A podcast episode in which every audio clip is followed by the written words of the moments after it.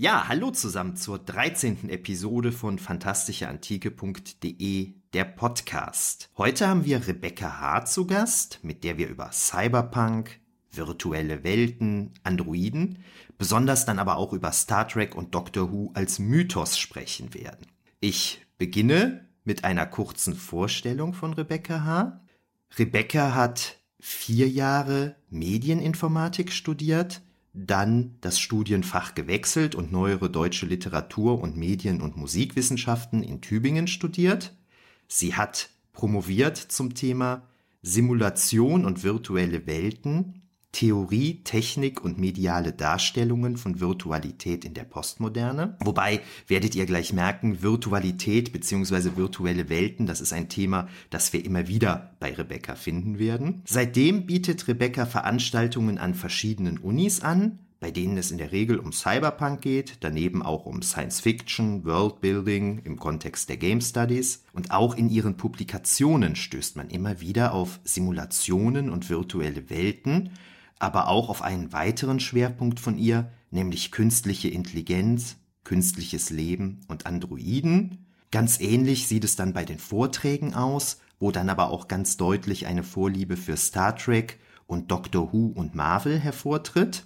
Selbst fasst sie ihre Forschungsinteressen zusammen als Virtualität und Simulation, Medienwandel und Mediengeschichte, Fantastik, Science Fiction, Cyberpunk, Medientheorien der Nachkriegszeit, Filmtheorie, Filmwissenschaft, Game Studies. Also einiges Spannende für uns dabei bei diesen Themengebiete. Und das ist erstmal so eine erste grobe Zusammenfassung. Schön, dass du heute hier bist, Rebecca. Hallo. Ja, ich freue mich auch sehr dabei zu sein und lass mich jetzt mal überraschen von diesem wunderbaren Podcast. Ich hatte ja jetzt schon alles Mögliche referiert aus deinem Lebenslauf.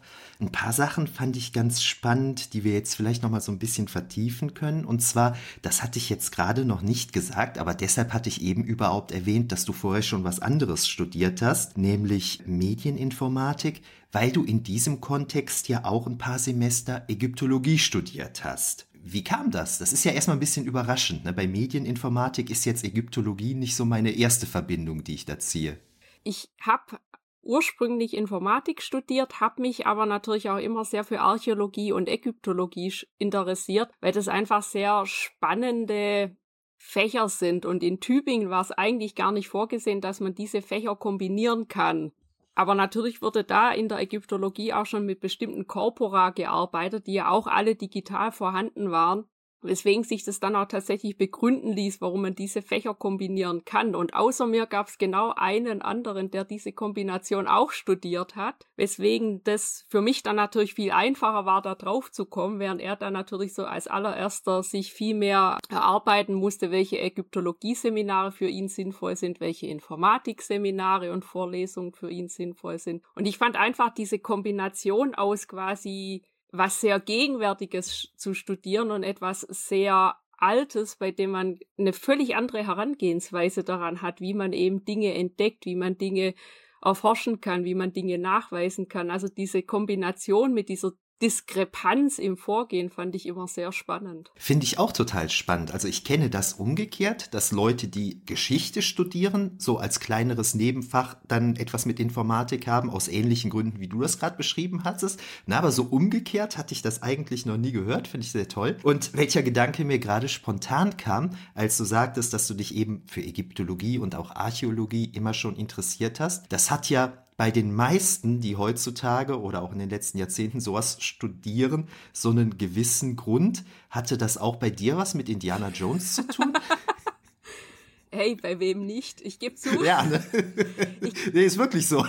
ich gebe zu, Tomb Raider und die Mumie waren jetzt auch nicht ganz unschuldig, wobei ich da natürlich rückblickend sagen muss, dass diese Filme alle mit wirklicher Ägyptologie und Archäologie quasi nichts zu tun haben, weil die eigentliche Forschungsarbeit da natürlich völlig anders abläuft, während diese Filme ja eigentlich eher darum gehen, mit ich suche ein Artefakt und nehme das mit. Und das ist jetzt so eine Art ja. des Vorgehens, die ja eigentlich nicht sehr fördernswert ist, um das mal so vorsichtig auszudrücken. Aber ich, ich fand es halt immer spannend, dieses durch die Welt reisen, Neues kennenzulernen und das dann eben auch anwenden zu können. Also im Sinn von, dass man wirklich was Neues dazugelernt hat, sich der Horizont erweitert und alles. Und da waren natürlich diese Filme schon auch ein Auslöser natürlich. Auf jeden Fall, also bei mir auch. Und ich habe das in der letzten Episode schon gesagt, darum wiederhole ich das jetzt nicht mehr ausführlich, aber bei mir waren das auch ganz viele so Antikfilme, ne, auch viel ganz schlechte italienische Antikfilme, so, so, so Billigproduktion. Aber das ist ja auch völlig egal, ne, wenn solche Filme oder dasselbe würde ja auch für Comics oder Computerspiele gelten, uns für diesen Fachbereich interessiert haben, dann haben die ja ihren Job getan. Ne? Die haben äh, uns unterhalten und die haben Neugierde in uns für etwas geweckt. Ne? Und mehr kann man ja auch nicht erwarten. Das sind ja kommerzielle Produkte ne? und insofern ist das doch ist das doch super. Und also man hört das in letzter Zeit auch von immer mehr Leuten, ne? also wie viele Leute wirklich durch, durch die Populärkultur zu sowas inspiriert wurden. Und damit sind wir ja im Prinzip auch schon bei Star Trek, ne? wie viele Leute erzählen, dass sie durch Star Trek zum Studium der Medizin, der Astrophysik oder was weiß ich was inspiriert wurden. Ne? Ist doch super. Du hast Ägyptologie studiert, dann mehrere Semester lang. Und dann hast du ja dann die Fächer gewechselt, hast dann promoviert und du hast nebenberuflich sozusagen promoviert. Ne? Also du warst schon richtig im Berufsleben drin, nicht an einer Universität, richtig. sondern hast dann, hast dann sozusagen in deiner Freizeit die Doktorarbeit geschrieben. Und da muss man ja sagen, dafür, dass du das nebenbei in Anführungszeichen gemacht hast, bist du ziemlich schnell gewesen, finde ich. Ja, mich hat's halt einfach interessiert. Also bei mir ist es so, wenn mich Dinge interessieren, dann kann ich wenig anderes in meiner freien Zeit machen, weil ich einfach immer mehr darüber erfahren möchte und dann immer mal wieder an diese Grenzen komme mit, ah, ich weiß jetzt relativ viel und dann macht man das nächste Buch auf und stellt fest, nee, doch nicht.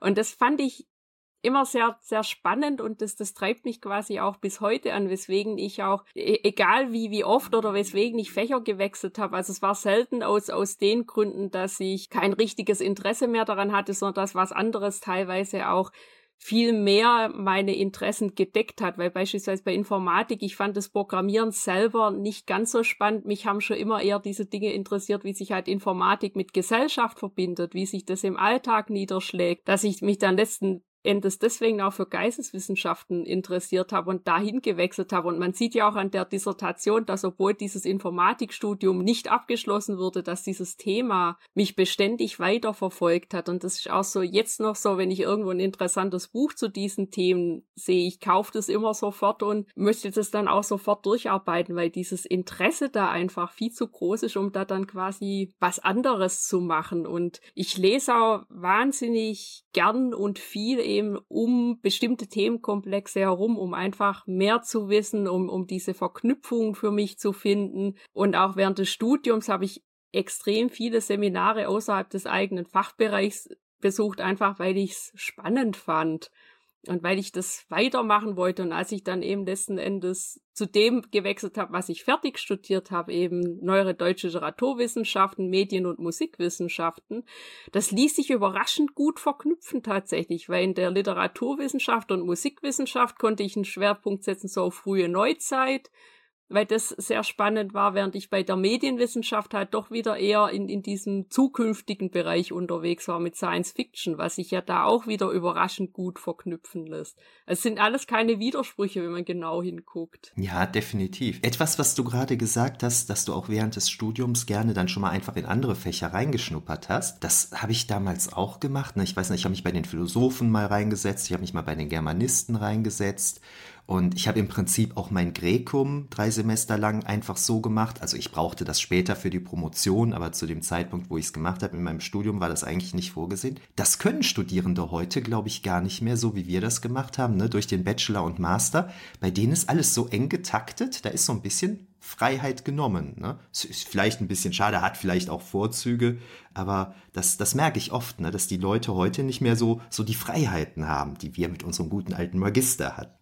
Geht dir das auch so? Du sagtest das ja gerade, dass du dann äh, die Bücher kaufst. Geht dir das auch so, dass du Bücher dann quasi anhäufst und kaum noch mit dem Durcharbeiten hinterherkommst? So geht es mir nämlich. Geht dir auch ja, so? Nix. Das, das ja, das ist tatsächlich echt schlimm. Also ich, ich bräuchte quasi so ein eigenes Taschenuniversum, dass ich dann immer, wenn ich lesen möchte, in dieses andere Universum gehe, während hier die Zeit stehen bleibt. Dann, ja, dann ja. würde ich es vielleicht schaffen, aber so ist wirklich schwierig, das alles unterzubringen, weil halt eben so viele andere Verpflichtungen da sind oder auch so viele andere Interessen. Also ich habe eigentlich immer so dieses Problem, dass ich mich entscheiden muss, was interessiert mich am meisten, damit ich mich damit beschäftigen kann, weil halt so viele andere Dinge auch noch spannend wären. Man kann das bei dir ja auch immer ganz schön verfolgen bei Facebook und neuerdings auch bei Twitter, wie du dann wieder in irgendeiner Star Trek Episode oder sonst was irgendwas entdeckt hast, ne, und das dann ganz freudig so mitteilst und, und dann schon Überlegungen hast, was man man daraus machen könnte und so. Ne? Das finde ich immer sehr spannend, sehr schön irgendwie. Da ist ja, glaube ich, ich weiß gar nicht, ob das schon druckreif ist, aber äh, du sitzt ja, glaube ich, gerade auch an einem neuen Buch, ne? wenn ich das richtig mitbekommen habe. Also zumindest versuche ich es. Das war auch sowas, was mich schon länger so ein bisschen also ich weiß letzten Endes nicht, was draus wird. Ich schreibe das jetzt einfach, weil es quasi raus muss, im Sinn von, das sind Dinge, die mich auch schon lange interessieren, dass ich einfach in Bezug auf Star Trek mir diese Technikentwicklung, Technikdarstellungen und Androidengeschichten angeschaut habe um das einfach mal zu kontextualisieren innerhalb von, von dieser gesamten Star Trek-Geschichte, auch in den eigenen Kontext zu setzen, was sich wie entwickelt hat, was das für Rückschlüsse auf den Entstehungszeitpunkt, also der Wirklichkeit zulässt. Und das ist sowas, was ich, also was mich schon länger verfolgt, was ja auch was ist, was ich auch in Vorträgen immer mal wieder aufbringe und es ist dann tatsächlich auch daraus entstanden, dass durch die Corona-Pandemie, dass man natürlich quasi nirgends mehr hin konnte und auch wie daheim war, dass ich da einfach angefangen habe, einfach Star Trek nochmal von vorne anzugucken. Mhm. Um das halt ich auch, auch. ganz gezielt mir rauszusuchen, diese ganzen Sequenzen, die da interessant sind. Und also wenn man quasi nirgends hin kann und nur arbeitet und so weiter und ansonsten sich mit dem Hund beschäftigt und so ein paar andere Dinge noch macht, dann kann man Star Trek also wirklich alles auch innerhalb von ein bisschen mehr als einem halben Jahr angucken. Ja. Es geht ja. schon.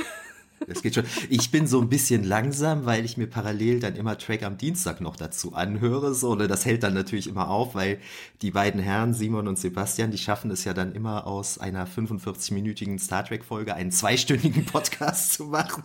Deshalb bin ich so ein bisschen langsam, hinke da etwas hinterher. Aber das macht dann natürlich auch viel Spaß, weil denen vieles auffällt, was ich dann gar nicht merke und so weiter. Und was mir aber auch aufgefallen ist jetzt, wo ich mir das alles nochmal am Stück so anschaue, ich bin jetzt irgendwo in der vierten Staffel von TNG, nachdem ich so Original Series und ähm, The Animated Series angeguckt habe. Wenn man es so am Stück anguckt, dann fallen einem auch so viele Sachen auf. Ne? Zum Beispiel war mir jetzt zum ersten Mal aufgefallen, dass in The Best of Both Worlds wo ähm, Captain Picard kurzfristig oder kurzzeitig zum Borg wird, wird ja Commander Riker vorübergehend dann der neue Kapitän. Und dann steht der da und macht dieses Picard-Manöver. Also zieht sich so seine Uniform zurecht, so wie Picard das immer macht. Ne, das ist mir vorher nie aufgefallen, aber wo ich das jetzt mal so am Stück geguckt habe, habe ich direkt gedacht, ah, krass. Und habe mich dann wahnsinnig über diese Folge, äh, über diese Szene freuen können dann auch. Ne?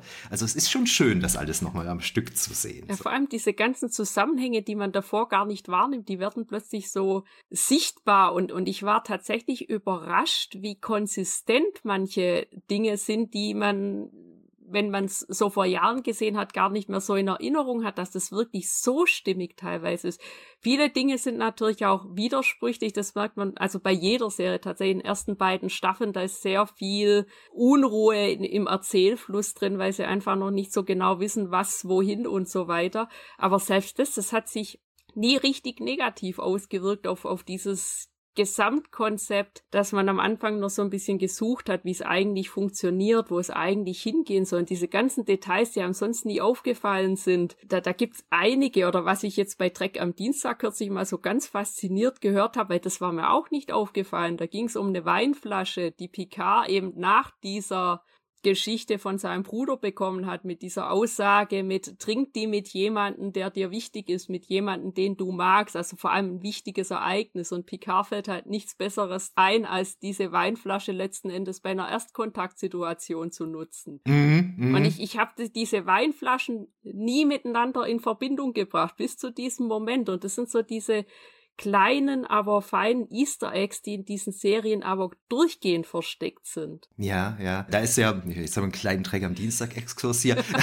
da ist ja Sebastian von Träger am Dienstag auch einfach unglaublich gut drin, ne, zu ja. erkennen, ah ja, diese, die Brücke dieser, dieses Raumschiffs, das ist eigentlich die Brücke aus dem und dem Film oder aus dem und dem. Ne? Der ist da unglaublich gut, diese Verbindungen zu erkennen und zu ziehen. Ne? Ich bin da sehr schlecht drin, aber das, deshalb höre ich das auch immer sehr gerne.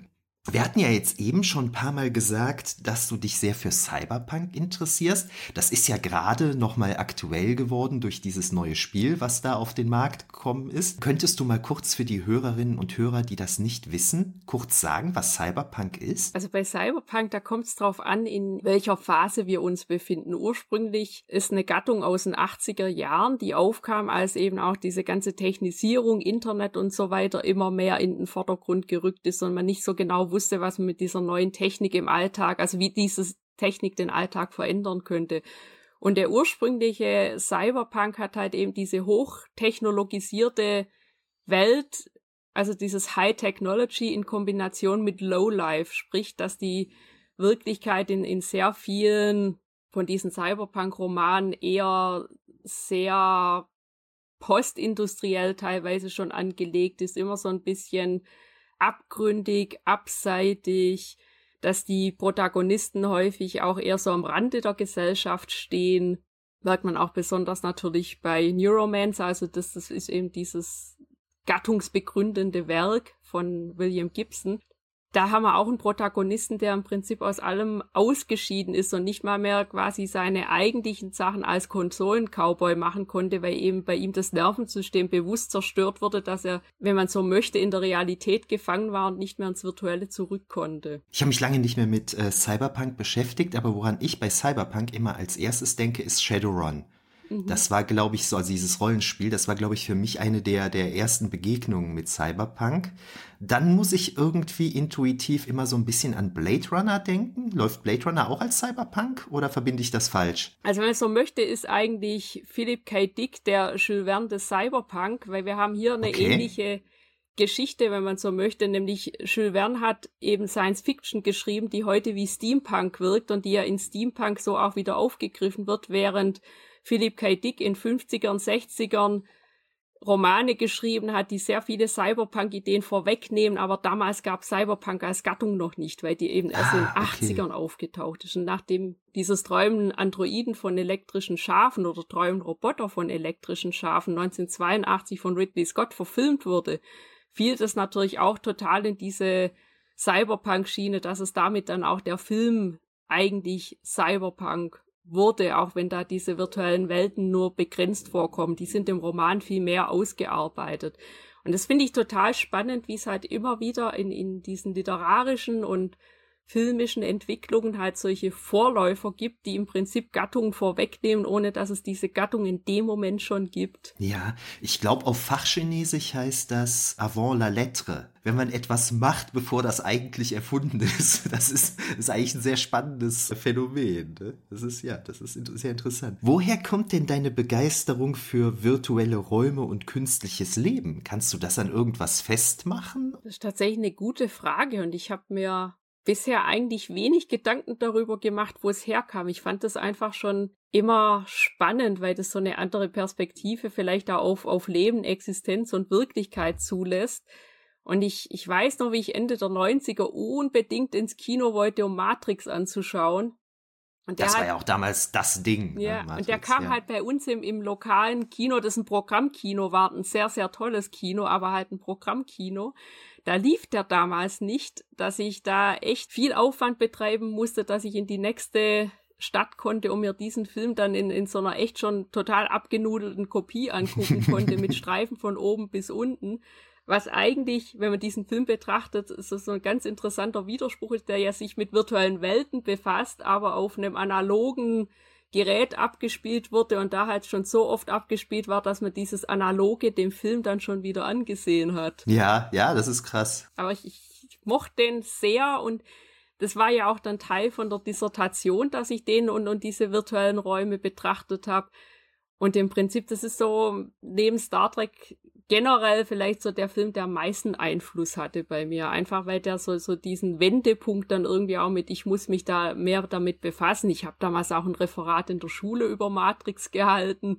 Ich habe irgendwann meine Hausarbeit drüber geschrieben. Daraus wurde die Magisterarbeit und letzten Endes wurde das dann wiederum so leicht verändert. Letzten Endes dann wirklich auch die Doktorarbeit. Ja, ja, spannend. Hast du zufällig mal von Ted Williams Otherland gelesen? Also ich kenne den Band, habe den aber für die Dissertation tatsächlich bewusst ausgeschlossen, weil sonst einfach so dieses, also irgendwo muss man so die Grenzen ziehen und das war so ein bisschen zu weit weg und zu nah gleichzeitig, dass ich den ausgeschlossen habe. Aber der hat tatsächlich ein sehr ähnliches Konzept eben mit dieser virtuellen Welt, die da immer wieder thematisiert mhm. wird.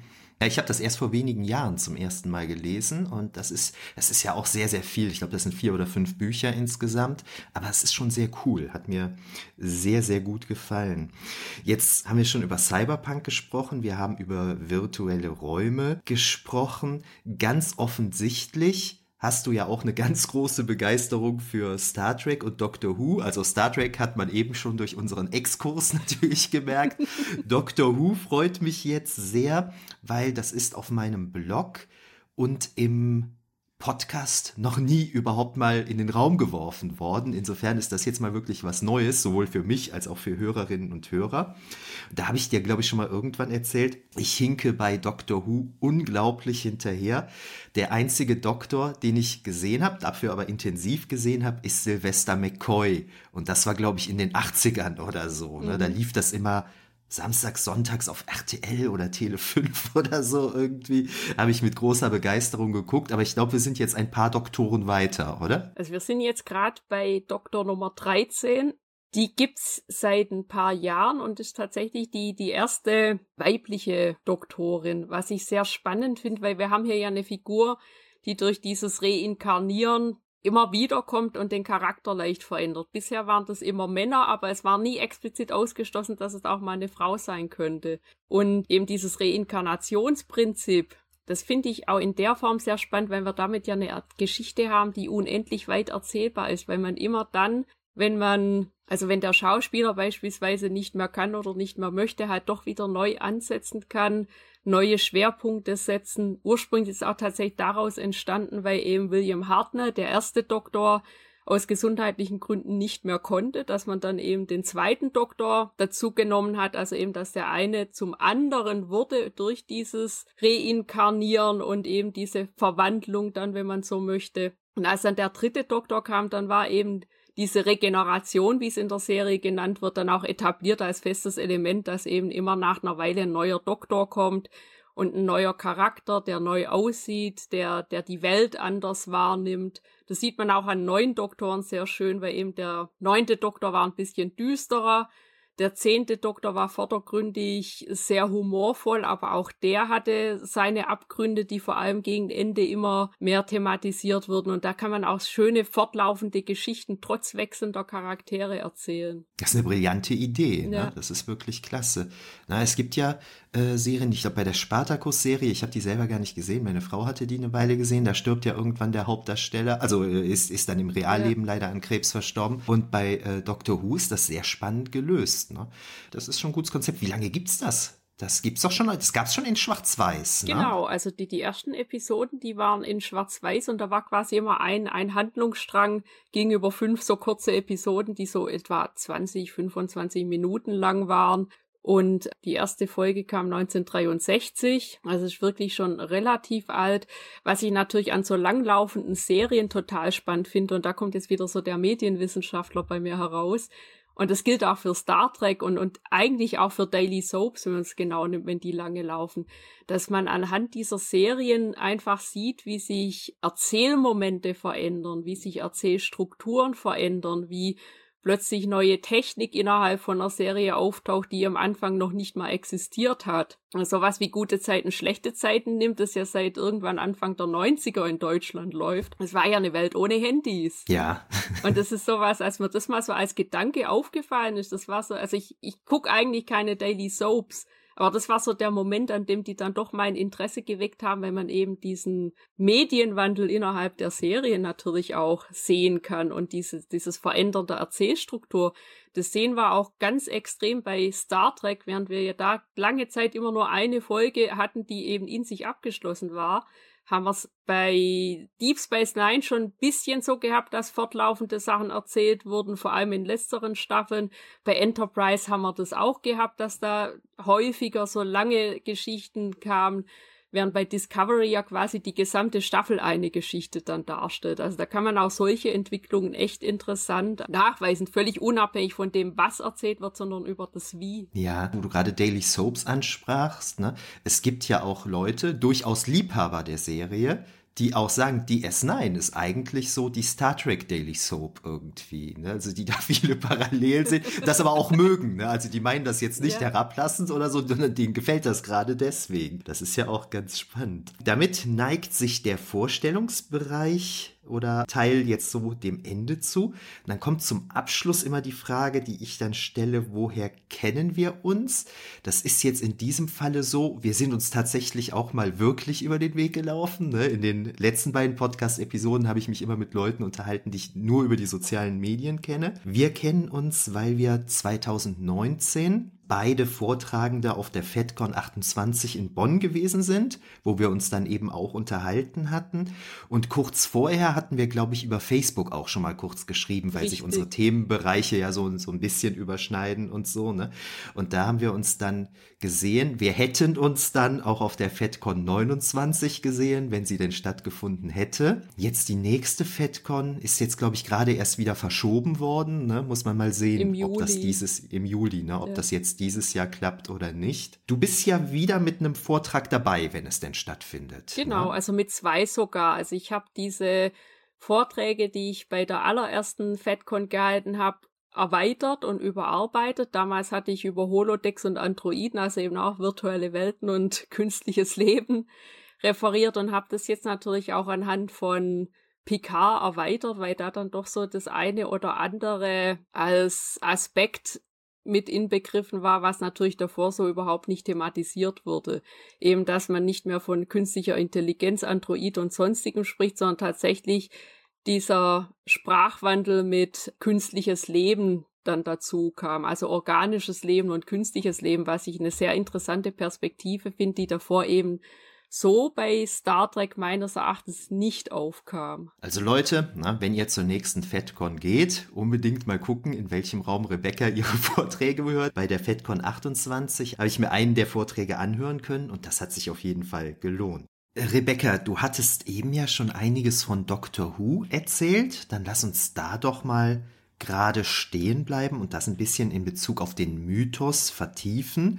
Du hattest ja zu Doctor Who und Mythos auch schon mal an einer Convention einen Vortrag gehalten. Beginnen wir mal in dem Kontext mit der zentralen Frage, was ist für dich ein Mythos? Also wenn ich die Mythen literaturwissenschaftlich betrachte, dann ist eigentlich eine Art von Narrativ, die teilweise aus Ritualen, teilweise aus Geschichten, aus weitergetragenen Geschichten entstanden ist, die halt auch zum Teil auf die Gegenwart Einfluss hat, beispielsweise eben, wenn es gerade ritualisierte Dinge sind, wie wenn man jetzt beispielsweise Erntedankfeste oder so etwas nimmt, was ja auch aus so einem Mythos entsteht, also aus einer Art von Mythos entstehen kann, mit wenn wir die Götter gnädig stimmen, dann werden wir genügend ernten und solche Sachen. Es ist ja gar nicht so leicht, das wirklich zu sagen, was ist ein Mythos, ne? genau. ne? weil es so unglaublich viele Definitionen gibt. Jede Fachrichtung sieht das vielleicht so ein bisschen anders und auch innerhalb der einzelnen Fachrichtungen gibt es da relativ viele unterschiedliche Ansichten.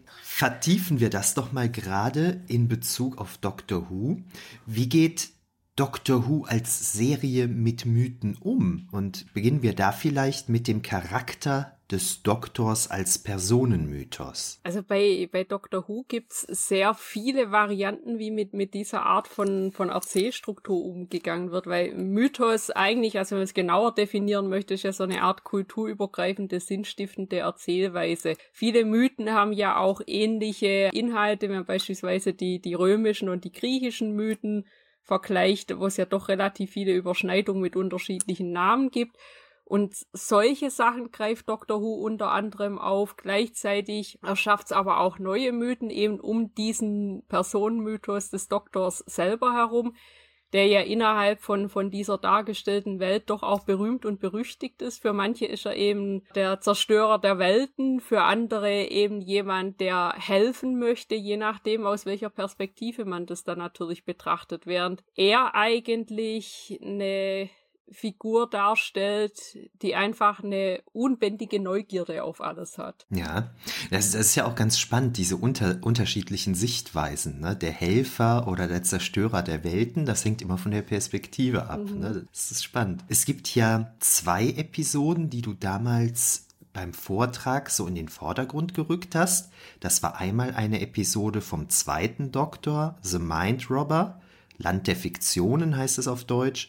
Und dann die andere Folge stammt aus der Zeit des zehnten Doktors, Teeth and Claws mit Zähnen und Klauen auf Deutsch. Gucken wir uns doch die beiden Folgen vielleicht noch mal ein bisschen genauer an, wobei wir vielleicht der Einfachheit halber chronologisch vorgehen. Genau. Also ich finde es eigentlich ganz spannend bei Dr. Who, weil eben diese unterschiedlichen Arten von Mythen immer wieder aufgegriffen werden. Da gibt's auch unzählige andere, die teilweise auch so historisch verknüpft werden. Mit dem zehnten Doktor gibt's beispielsweise eine Episode, da gehen sie nach Pompeji, eben kurz bevor der Vulkan ausbricht. Das ist dann zwar eine klassische Mythos, greift aber doch bestimmte Ideen auf, die in Mythen doch auch vorkommen, weil sie da jetzt auch mit diesen sehenden Frauen quasi umgehen und was ähnliches haben wir eben in diesem Mindrobber auch, also jetzt weniger als Zeitreise, sondern dass da diese Mythen auftauchen in, in diesem Land der Fiktion, das im Prinzip am Anfang einfach nur ein weißer leerer Raum darstellt. Da taucht ein Einhorn auf, da taucht die Medusa auf, da taucht keine Ahnung, was alles auf später auch D'Artagnan oder Cyrano de Bergerac, sprich, die vermischen da tatsächlich auch mythische Figuren oder mythologische Figuren mit literarischen Figuren und machen da gar keine Unterschiede mehr. Was ich tatsächlich deswegen interessant finde, weil dadurch im Prinzip alles zu einer Art von Mythos wird und eben in dieser Kombination auch tatsächlich interessant aufbereitet wird, weil sich diese Vermischung dann auch nur mit dem Hintergrundwissen des Zuschauers überhaupt noch aufklären lassen. Ja, ich musste gerade überlegen, mythische Figuren werden mit literarischen Figuren vermischt. Ist ja dann auch ganz spannend, ne? Wann wird Literatur eigentlich zum Mythos? Beziehungsweise die mythischen Figuren, die wir beispielsweise aus der klassischen griechisch-römischen Mythologie haben, die liegen uns ja auch nur noch als Literatur eigentlich vor. Ne? Mhm. Oral kriegen wir die eigentlich gar nicht mehr präsentiert und so. Das ist ganz spannend so, ne? Da kann man einen riesen Fass mit aufmachen.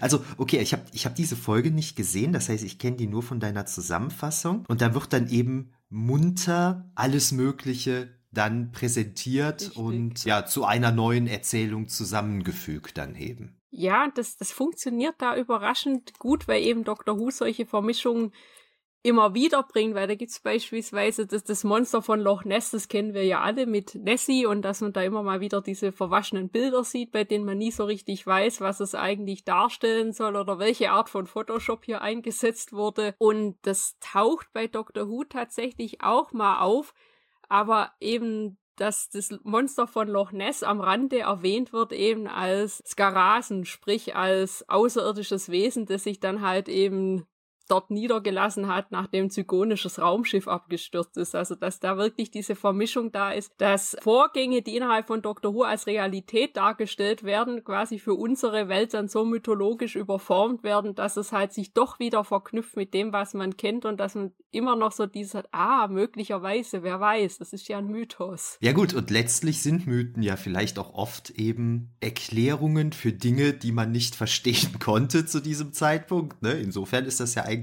dann eine ganz schöne, passende Lösung. Und worum geht es in der anderen Folge? Teeth and Claws? Da haben wir die Geschichte, die erweitert wird um Werwolf-Mythos, aber auch natürlich wieder mit Aliens. Da haben wir nämlich eine außerirdische Lebensform, die halt agiert wie das, was aus diesem Werwolf-Mythos bekannt ist.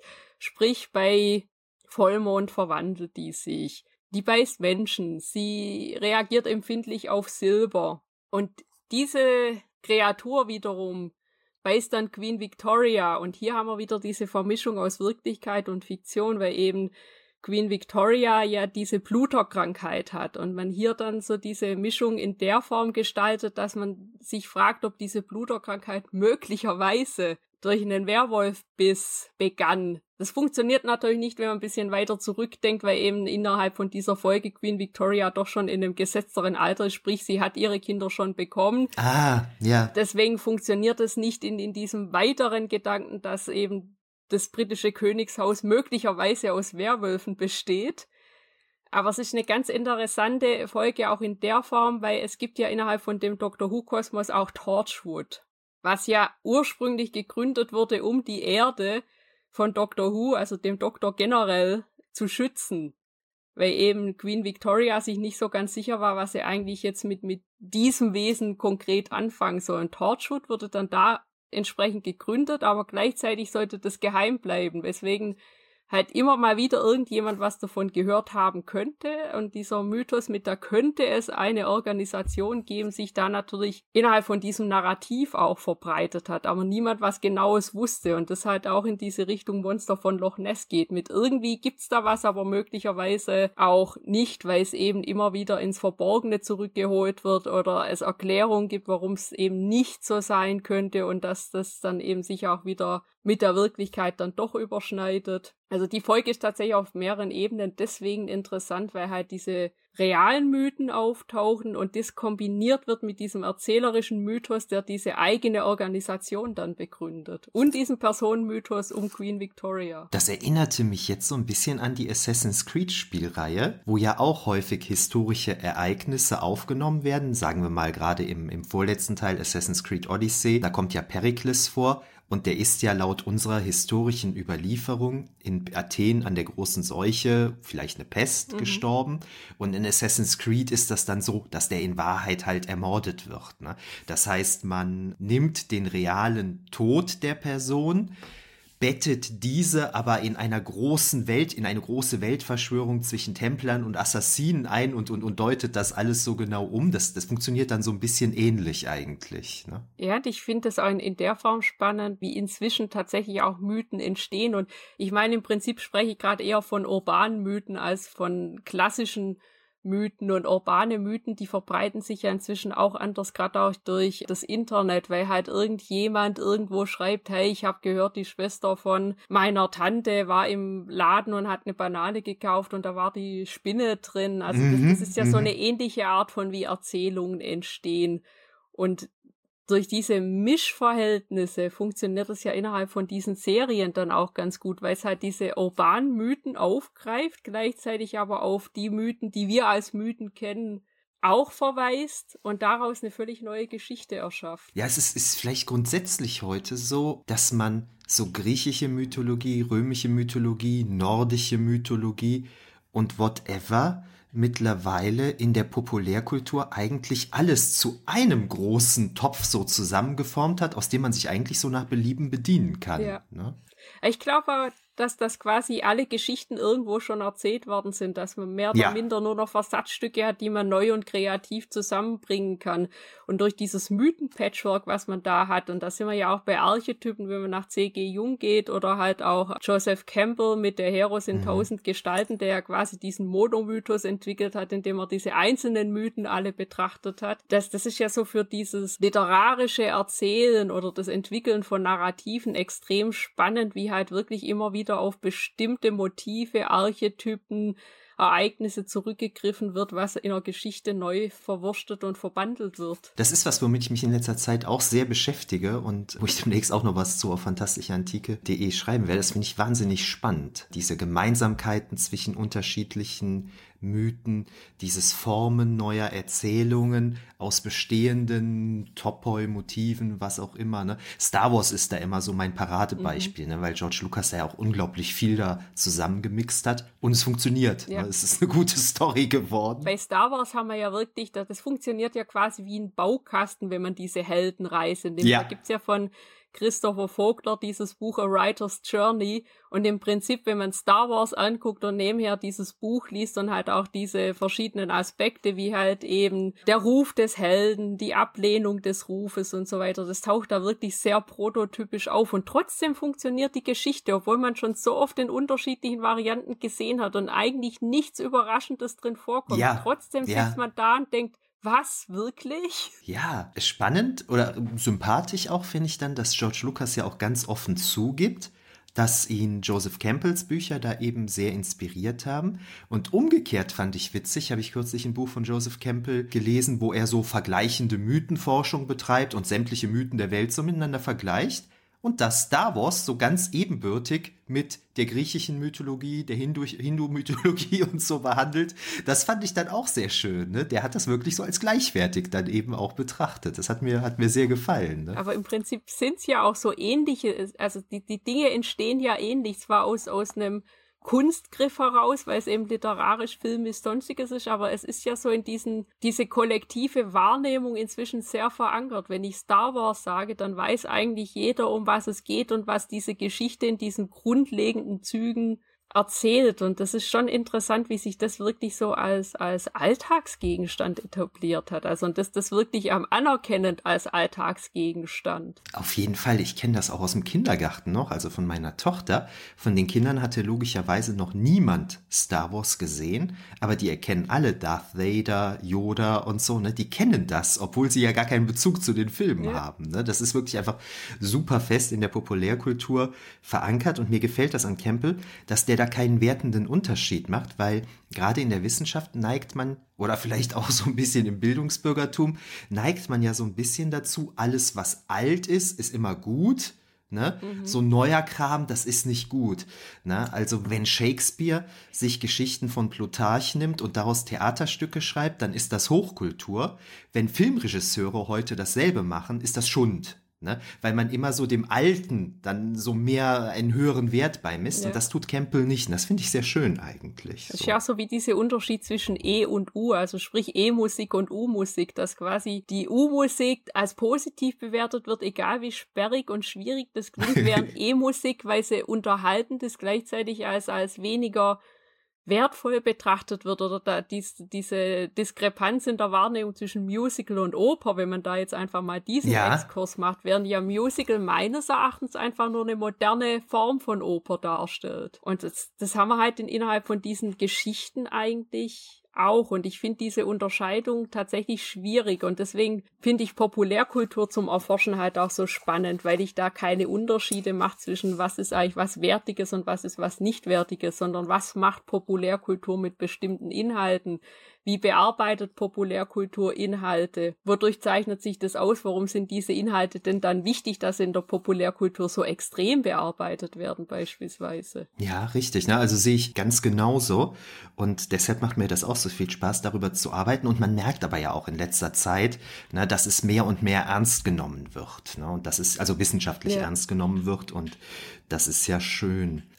Um auf Dr. Who zurückzukommen, du hattest ja jetzt den Doktor als solchen kurz als Mythos mhm. vorgestellt, dann bist du auf diese zwei Folgen als Beispiele eingegangen oder exemplarisch eingegangen. Wie würdest du das jetzt überblickend beurteilen? Ist Doctor Who ein Mythos? Und ist das ein Mythos, der sich beständig selbst neu erfindet? Würde ich in diesem Fall, zumindest innerhalb von der Erzählung, bestätigen, weil das eben dadurch, dass es halt bestimmte Erzählstrukturen hat, sich auch beständig neu erfinden kann, beständig innerhalb von dieser Welt neu etabliert werden kann. Das heißt, es, es wird niemals alt und durch diese Wechsel der Schauspieler, aber trotzdem eigentlich den gleichen oder die gleiche Grundzüge des Charakters weiterhin zu haben, kann ich diese Serie natürlich als Erzählung ins Unendliche treiben. Also das könnte es theoretisch in 200 Jahren immer noch geben und es könnte als Erzählung immer noch funktionieren, weil es halt nicht auf einen bestimmten Zeitpunkt limitiert wird dadurch. Da hatten wir ja eben eingangs schon mal drüber gesprochen, diesen Wechsel der Doktoren und Doktorinnen mittlerweile, ne?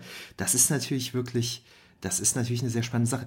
Wie ist das denn in den neueren Folgen? Wird da häufiger auch Bezug zu älteren Folgen genommen? Also kann das sein, dass dann eine Folge aus 2018 Bezug auf eine Folge aus 1969 nimmt oder ist das eher selten? Das passiert teilweise allein schon dadurch, dass ja diese Aliens, die da auftauchen, beispielsweise Daleks und so weiter, das, das sind ja feste Feindbilder, wenn man so möchte, die zwar nicht immer so einheitlich gezeigt werden, also sprich, da, dass die doch auch individuell agieren können oder auch die Cybermen, das, das taucht immer wieder auf. Und wenn man natürlich die alten Folgen gesehen hat, dann nimmt man die neuen Folgen anders wahr. Hat man zuerst die neuen Folgen gesehen und, und arbeitet sich dann rückwärts durch und trifft dann wiederum auf die Cybermen, dann nimmt man das auch wieder bezüglich des Wissens, was man sich da vorher eben durch die Episoden angeeignet hat, unterschiedlich war. Es gibt mit dem 13. Doktor eine Episode, da tauchen beispielsweise unterschiedliche Kategorien von Cybermen auf, die dann auch Rückbezüge auf die alten Episoden nehmen, auch vom Aussehen her und so. Also da wird schon sehr viel gemacht. Bei Doctor Who kann man eben,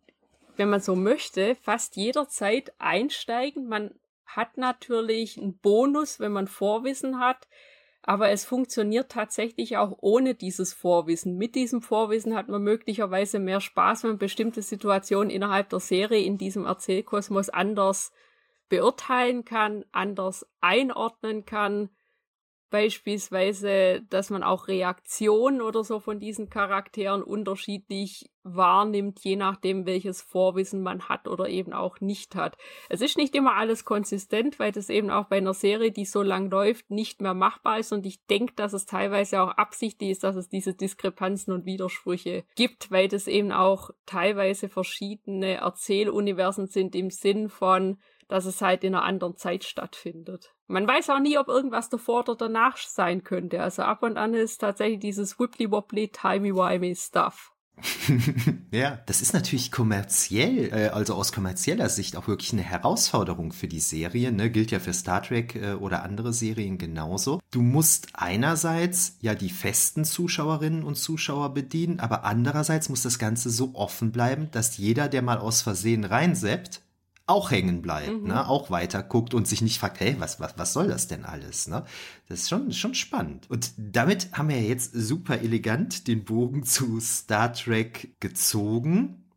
Du hast dich ja auch mal in einem Vortrag mit Star Trek als Mythos beschäftigt. Was du unter Mythos verstehst, hast du ja eben schon als Einleitung zu Doctor Who gesagt. Bevor wir jetzt auf konkrete Folgen etc. zu sprechen kommen, was würdest du allgemein sagen zu Star Trek als kultureller Mythos oder Ursprungsmythos? Also Star Trek gilt ja eigentlich als eine Art von transnationalem, kulturunabhängig rezipierbarem Mythos. Sprich, das ist auch so eine Geschichte, die eigentlich global funktioniert und dadurch auch für alle auf eine gewisse Weise auch interessant sein kann. Auch hier haben wir das, dass bestimmte Motive, Erzählstrukturen immer wieder aufgegriffen werden, auch immer wieder in unterschiedlicher Variante auftauchen. Und im Prinzip ist, das klingt jetzt auch so ein bisschen despektierlicher, als es gemeint ist, aber so eine Art von kommerziellem Kunstmythos. Weil es ja eben mhm. was, was Erschaffendes ist, nicht was sich so durch mündliches Weitererzählen entwickelt hat, sondern eben anhand von diesen einzelnen Serienepisoden, Filmen, der Mythos entspinnt sich aber teilweise auch darum, was jetzt eben Mitarbeitende von dieser Serie früher und heute, sei es auf Conventions oder in Interviews, sagen, was ja diesen Mythos weit über dieses Wir sind Star Trek und wir reisen durch das Universum hinausträgt. Wo du das gerade sagtest mit den Mitarbeitenden, da war ich schnell gedanklich beim Erfinder, bei Gene Roddenberry. Und da gibt's ja eigentlich auch so einen Mythos, was bedeutet Star Trek eigentlich? Wofür steht Star Trek? Und wenn man sich dann aber so ein bisschen genauer damit auseinandersetzt, merkt man dann auch oft, ja, so weit ist es damit eigentlich gar nicht her. So, ne? Also äh, gerade in der Ursprungsserie ist dann manches doch vielleicht auch so ein bisschen anders, als wir mittlerweile glauben, wofür Star Trek eigentlich steht. Ne? Also dieses Toleranz und Gemeinsamkeit und so weiter, ne, Humanismus und so. Das ist dann, glaube ich, auch so ein eigener Mythos geworden irgendwie. Ne? Definitiv, weil wenn man bestimmte alte Folgen aus heutiger Perspektive anguckt, dann ist das schon anders als das, wie es heute rezipiert wird oder auch wie die neueren Folgen rezipiert werden, weil das natürlich auch immer so dieses zeitgeistige Wahrnehmen von 60ern war. Und da hat man natürlich diese Aufbruchstimmung gehabt, auch Aufbruchstimmung in all. Science Fiction kam da gerade wieder ganz groß raus. Die Mondlandung war so quasi kurz bevorstehend und alles. Und das merkt man dieser Serie natürlich an, dieses Interessierte in die Welt hinausblicken, aber gleichzeitig die eigene Perspektive nicht unbedingt verlassen können. Genau, genau, das ist gut gesagt. Genau das beschreibt das Phänomen eigentlich ziemlich gut, ja. Sehr spannend fand ich dann damals auch, das, das war ja der Vortrag, den ich auf der FedCon dann live mir angehört habe, dass du das Spiegeluniversum als Antimythos aufgreifst. Das, das fand ich total spannend. Kannst du da zwei, drei Sachen zu sagen? Ja, dieses Spiegeluniversum, das taucht ja in diversen Serien immer mal wieder auf. Tatsächlich nicht in allen. Also leider in Next Generation nicht, da hätte ich sehr gern gesehen. Ach, stimmt, stimmt, war mir gar nicht bewusst, ja. Ja, ja. und bei Voyager taucht es auch nicht in der Form auf. Aber dieses Spiegeluniversum, da haben wir ja diesen Aspekt, und das unterscheidet es natürlich auch, um dann nochmal nachher einen Schlinger zu Dr. Who zu machen. Da haben wir den Aspekt, dass bestimmte stiftende Ereignisse, beispielsweise wie sich die Föderation entwickelt, wie der erste Kontakt mit den Vulkaniern verläuft, dass das eben gegensätzlich abläuft, während eben in dem Universum, das als Hauptuniversum gilt, eben dieser Kontakt friedlich war und der Saffron Cochrane die Hand geschüttelt hat und dann eben dieses Kommunizieren angefangen hat, ist im Spiegeluniversum so, dass er anstatt eben da die Hand zu schütteln, dann doch lieber eine Waffe zieht und den einen Vulkanier sofort erschießt, ohne zu fragen, was eigentlich hier gerade passiert. Und dadurch entwickelt sich ja im Spiegeluniversum dieses terranische Imperium, mhm. während sich im Hauptuniversum die Föderation entwickelt. Und dadurch haben wir halt zwei völlig unterschiedliche politische Systeme, während eben das eine dieses Weltoffene prägt, ist dieses andere mit Ja, wir über alles, also auch eine sehr fragwürdige Ideologie, die da etabliert wird. Und so haben wir aber auch Erzählung, dass man halt eben auch in Alternativwelten so abgleiten kann, dass man auch dieses Was wäre, wenn erzählen kann. Das haben wir bei Doctor Who in der Form, dass dieses Was wäre, wenn auch oft erzählen werden kann, wenn bestimmte Ereignisse verändert werden können. Aber um das stimmig zu halten, braucht es bei Dr. Who diese zeitlichen Fixpunkte. Und diese zeitlichen Fixpunkte, die sind absolut unveränderbar im Normalfall. Das heißt, wenn ich so einen zeitlichen Fixpunkt habe, ich kann den zwar kurzzeitig verändern, aber letzten Endes werden die Ereignisse immer wieder so eintreffen. Es funktioniert einfach nicht, wenn man diesen Punkt abwenden möchte. Ab und an gibt es dann zwar Ausnahmen, weil es einfach im Narrativ dann notwendig ist, aber das ist so dieses unterschiedliche Konzept. Beim einen sind die zeitlichen Fixpunkte und beim anderen kann man dann bestimmte Ereignisse anders erzählen, indem man eben auf das Spiegeluniversum zurückgreift. Ja, und das, das ist ja dann auch einfach super spannend, ne? Die ganzen Charaktere einfach mal so als als ja so böse, hinterlistiger Halunken, sag ich mal, so irgendwie zu betrachten. Ne? Das ist ein erfrischender Bruch dann mit der, mit der herkömmlichen Erzählung, ne? wo man das dann einfach mal ganz anders sieht.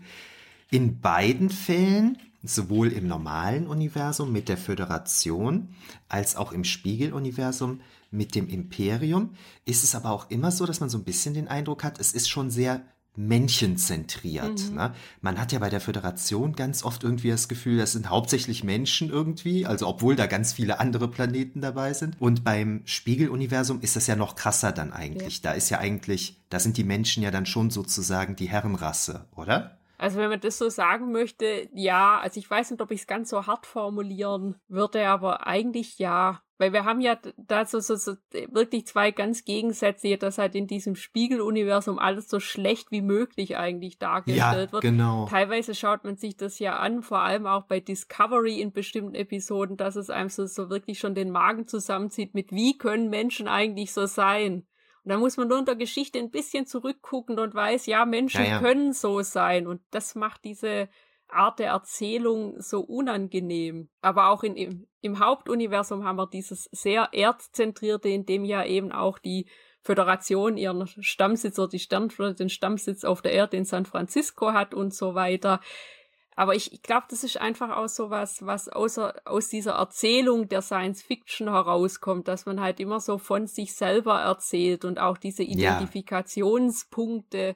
braucht. Und wenn ich da jetzt plötzlich einen großen Schwerpunkt auf eine fremde Spezies legt, ohne dass man die großartig kennen wird, dann, dann ist das wahrscheinlich schwierig nachzuverfolgen. Jetzt könnte man es machen, jetzt sind alle so etabliert, dass das gehen könnte denke ich. Aber so anfangs war es wahrscheinlich einfach das, wir haben die Erde und hier ist Zentrum. Ja, ich meine, ah, du hast ja völlig recht, das ist ja auch völlig logisch. Ne? Wir sind Menschen und wenn wir natürlich Geschichten erspinnen, dann stehen wir da auch irgendwie im Mittelpunkt. Aber irgendwie ist es ja schon witzig, weil die Vulkanier und so, die sind ja wesentlich weiter schon als die Menschen, ne? aber das Hauptquartier kommt auf die Erde irgendwie. Das ist witzig. Und als ich eben Herrenmenschen sagte, da hatte ich tatsächlich Discovery im Kopf. Mhm.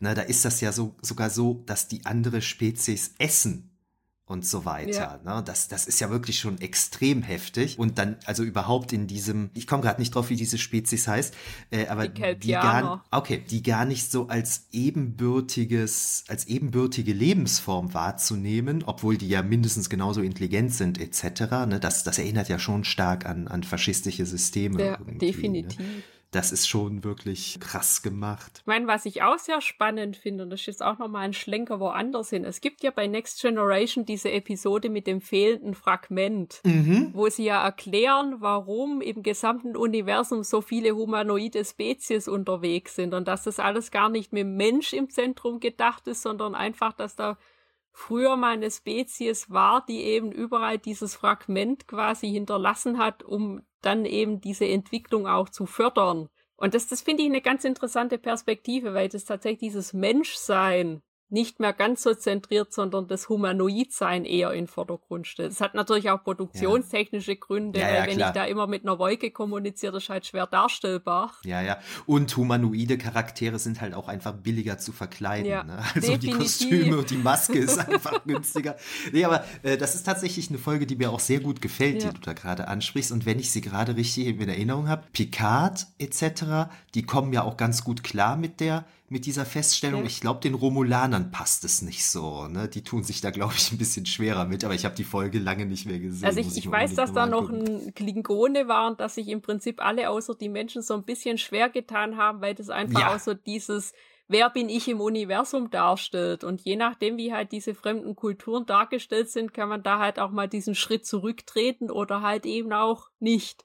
Und die Menschen innerhalb von Star Trek sind größtenteils so dargestellt, dass man eben diesen Schritt zurücktreten kann und überlegen kann, wo sind wir hier, was machen wir hier, wie können wir bestimmte Probleme lösen, ohne dass es dieses Menschzentrierte hat. Und das finde ich eine sehr interessante Entwicklung innerhalb der Serie. Ja, das ist wirklich gut. Es gibt eine TOS-Folge, die wir hier im Podcast schon mal ausführlich besprochen haben und die die antike griechische Mythologie direkt aufgreift, nämlich Who Mourns for Adonais, beziehungsweise auf Deutsch der Tempel des Apoll das ist ja dann die erste konkrete Folge gewesen, wenn ich mich recht erinnere, die du damals im Vortrag aufgegriffen mhm. hattest. Kannst du das nochmal so zusammenfassen? Also bei der Folge fand ich es interessant, weil wir hier auch eine Art von Umdeutung von Mythen haben. Sprich, dass diese ganzen griechischen Mythen eigentlich nicht irdisch sind,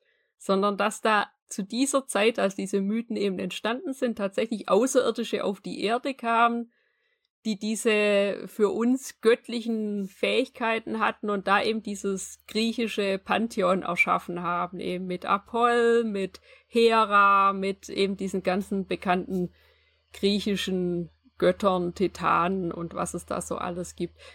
Die sind dann nach einer Weile eben wieder verschwunden und dieser Apoll sitzt jetzt mehr oder minder alleine auf einem Planeten und ihm fehlt tatsächlich Anbetung, sei es menschliche Anbetung oder andere, das sei jetzt mal dahingestellt. Aber ohne diese Anbetung kann er nicht existieren. Und im Prinzip, und das finde ich einen sehr interessanten Aspekt der Folge, kann man ihn letzten Endes besiegen, indem man ihn mehr oder minder ignoriert und eben ihm diese, diese Fähigkeiten, die er hat, nicht mehr zugesteht. Das ist ja auch so was, was im Artus-Mythos immer wieder auftaucht, mit da, dadurch, dass diese alten und neuen Religionen, die da thematisiert werden, dass die alten Religionen dadurch verschwinden und diese Fabelwesen, die da drin existieren, indem man nicht mehr daran glaubt. Das taucht ja auch in diesem Merlin-Film mit Sam Neill aus den 90ern sehr schön auf, mit diesem, wenn ich nicht mehr an was glaube, dann verschwindet es. Das ist wie bei Terry Pratchett in der Scheibenwelt. Mhm. Da ist das auch so. Da gibt's den großen Gott Ohm, das ist der mächtigste Gott, den es gibt. Und der will sich auf der Erde, also auf der Scheibenwelt manifestieren und schafft es nur noch zur Schildkröte genau. zu werden. Weil die Leute halt nicht mehr wirklich an ihn glauben, sondern nur noch ein einziger, ein einziger Mensch an ihn glaubt. Und dadurch wird er dann zur Schildkröte. Da ist ja derselbe Gedanke ja. dahinter, ne? dass ein Gott ja nicht mehr existiert, wenn keiner mehr an ihn glaubt. Ne? Ja, das ist in der Tat sehr spannend. Da geht es ja nicht mal darum, ob man weiß, dass dieser Gott da ist, also im Sinn von in einer mythologischen Erzählung vorkommt, sondern man muss aktiv an ihn glauben, damit er existieren genau. kann. Also dieses, die Erzählung weitertragen und daran glauben, das wird da auch nochmal ganz klar differenziert. Das spielt, glaube ich, auch nochmal eine Rolle. Wo ist das? Bei Dan Simmons, Ilium und Olympus. Der greift da die Ideen von einem französischen Autoren auf, an dessen Namen ich mich jetzt nicht erinnere. Ist das Proust vielleicht? Dass man eben wirklich, indem man Welten erfindet, diese Welten erschafft. Mhm. Also im, im, im, im wahren ja. Sinne des Wortes. Ne? Das ist auch ein ganz, ganz spannender Gedanke, mit dem ich mich auch irgendwann mal ein bisschen näher auseinandersetzen muss. Aber das ist ja hier in dieser Folge, ist das natürlich dann so diese Präastronautik mhm. natürlich auch, die dann da bedient wird. Ne? Und woran ich mich noch erinnere, was ich sehr spannend fand, du hattest beim Vortrag damals, hattest du ja Ausschnitte aus dieser Folge ja. dann auch präsentiert. Und ich hatte die Folge jetzt in neuerer Zeit immer auf Englisch geguckt und du hattest aber an das Publikum angepasst die Serie dann auf Deutsch mhm. gezeigt. Und das ist wirklich eine Paradefolge, wo man sagen muss, da geht die deutsche Synchro gar nicht. Ne? Also, boah, das, das war echt heftig, ja. fand ich, das auf Deutsch zu sehen. Wobei so in den 60ern, da, da waren ja Synchros generell noch so ein bisschen anders als heute. Also, also bei, bei der klassischen Serie merkt man das extrem, dass da je nachdem, welche Staffel es ist und wer da Synchronregie geführt hat, dass das halt teilweise auf, auf dieses sehr lustige, so in Richtung Die zwei, was ja auch eine Serie mhm. die im Original sehr ernsthaft ist und bei uns kommt es wie eine Comedy-Serie rüber, dass man da halt diese Art von Synchronisation genutzt hat, was ich eigentlich schade finde, weil im, im Original hat diese Episode oder generell viele von klassischen Episoden viel mehr inhaltliche Tiefe, die aber in diesen Dialogen ja. durch dieses Flapsige teilweise wirklich verloren gehen. Genau, genau, genau. Na, also da kann man aus der Folge kann man wirklich einiges rausholen, was aber dann leider durch diese 60er Jahre deutsche Übersetzung so ein bisschen, äh, beziehungsweise 60er stimmt ja gar nicht, später ist die ja übersetzt worden, ein bisschen kurz kommt. Ja, und um jetzt nochmal aufzugreifen, was du gesagt hast, das ist ja ein Stück für uns real existierende Mythologie, was ebenso aus der griechischen Mythologie dann genommen wird, umgedeutet wird und eben in den Gesamtkomplex Star Trek dann eingebettet genau. wird, weiterverwendet wird, neu interpretiert wird, ne? was, ja, was ja sehr schön und sehr spannend ist. Wenn wir uns jetzt mal ins nächste Jahrhundert, beziehungsweise ins 24. Jahrhundert begeben, gibt es da ja eine Folge, an die wahrscheinlich alle Star Trek-Fans denken müssen, wenn man über Mythos redet. Und das ist natürlich die TNG-Folge Darmok, in der das Gilgamesch-Epos aufgegriffen wird. Genau. Die fand ich früher tatsächlich, als ich mich nicht so mit diesen Themen, sprich nicht unbedingt mit Sprache, Linguistik und sonstigen befasst hatte, tatsächlich nicht so spannend. Also so mit 12, 13 war das eine Episode, die war mir auf eine gewisse Weise zu abstrakt. Das hört man häufiger. Ja. Aber das ist so eine Episode, die tatsächlich dadurch gewinnt, indem man selber sich zusätzliches Wissen aneignet, sei es aktiv oder passiv, einfach durch dieses Weltwissen, was man halt durchs Älterwerden oder was auch immer oder durch Schule, Uni, sonstiges mitnimmt. Und irgendwann habe ich diese Episode dann mal wieder gesehen, also vor diesem Vortrag und dachte, wow, da steckt extrem viel drin über Mythen, über orales und literales Erzählen, wie, wie sich Sprache entwickeln kann, wie, wie Sprache vor allem nicht immer nur über Grammatik funktioniert, sondern sehr oft auch über Inhalte, die damit transportiert werden, wenn man bestimmte Dinge tatsächlich als Inhalt wissen muss, um den Satz verstehen zu können? Ich hatte die Folge schon immer gemocht. Ich glaube, ich hatte damals schon die Reklamausgabe von, vom Gilgamesch-Epos mhm. und hatte die schon gelesen. Oder ich hatte auf jeden Fall schon Bezug zu Gilgamesch. Ne? Dadurch hat mich die Folge sehr, sehr angesprochen. Bezug nehmend zu dem, was wir eben schon besprochen haben, so mit Campbell und der vergleichenden Mythenforschung, dass es vielleicht in Mythen, egal wo sie auf der Welt entstanden sind, dann doch so gewisse Kerne gibt, die überall gleich sind. In diesem Kontext ist das ja eine schöne Folge, weil die sagt ja, dass das nicht ein Phänomen nur der Erde ist, mhm. sondern wirklich universell im Sinne von das ganze Universum betreffend, weil diese Kultur ja eine Mythologie hat, die in ihrem Kern oder in ihrer Ausdrucksweise der des Gilgamesch-Epos, also einer Mythologie der Erde, entspricht, damit kompatibel ist.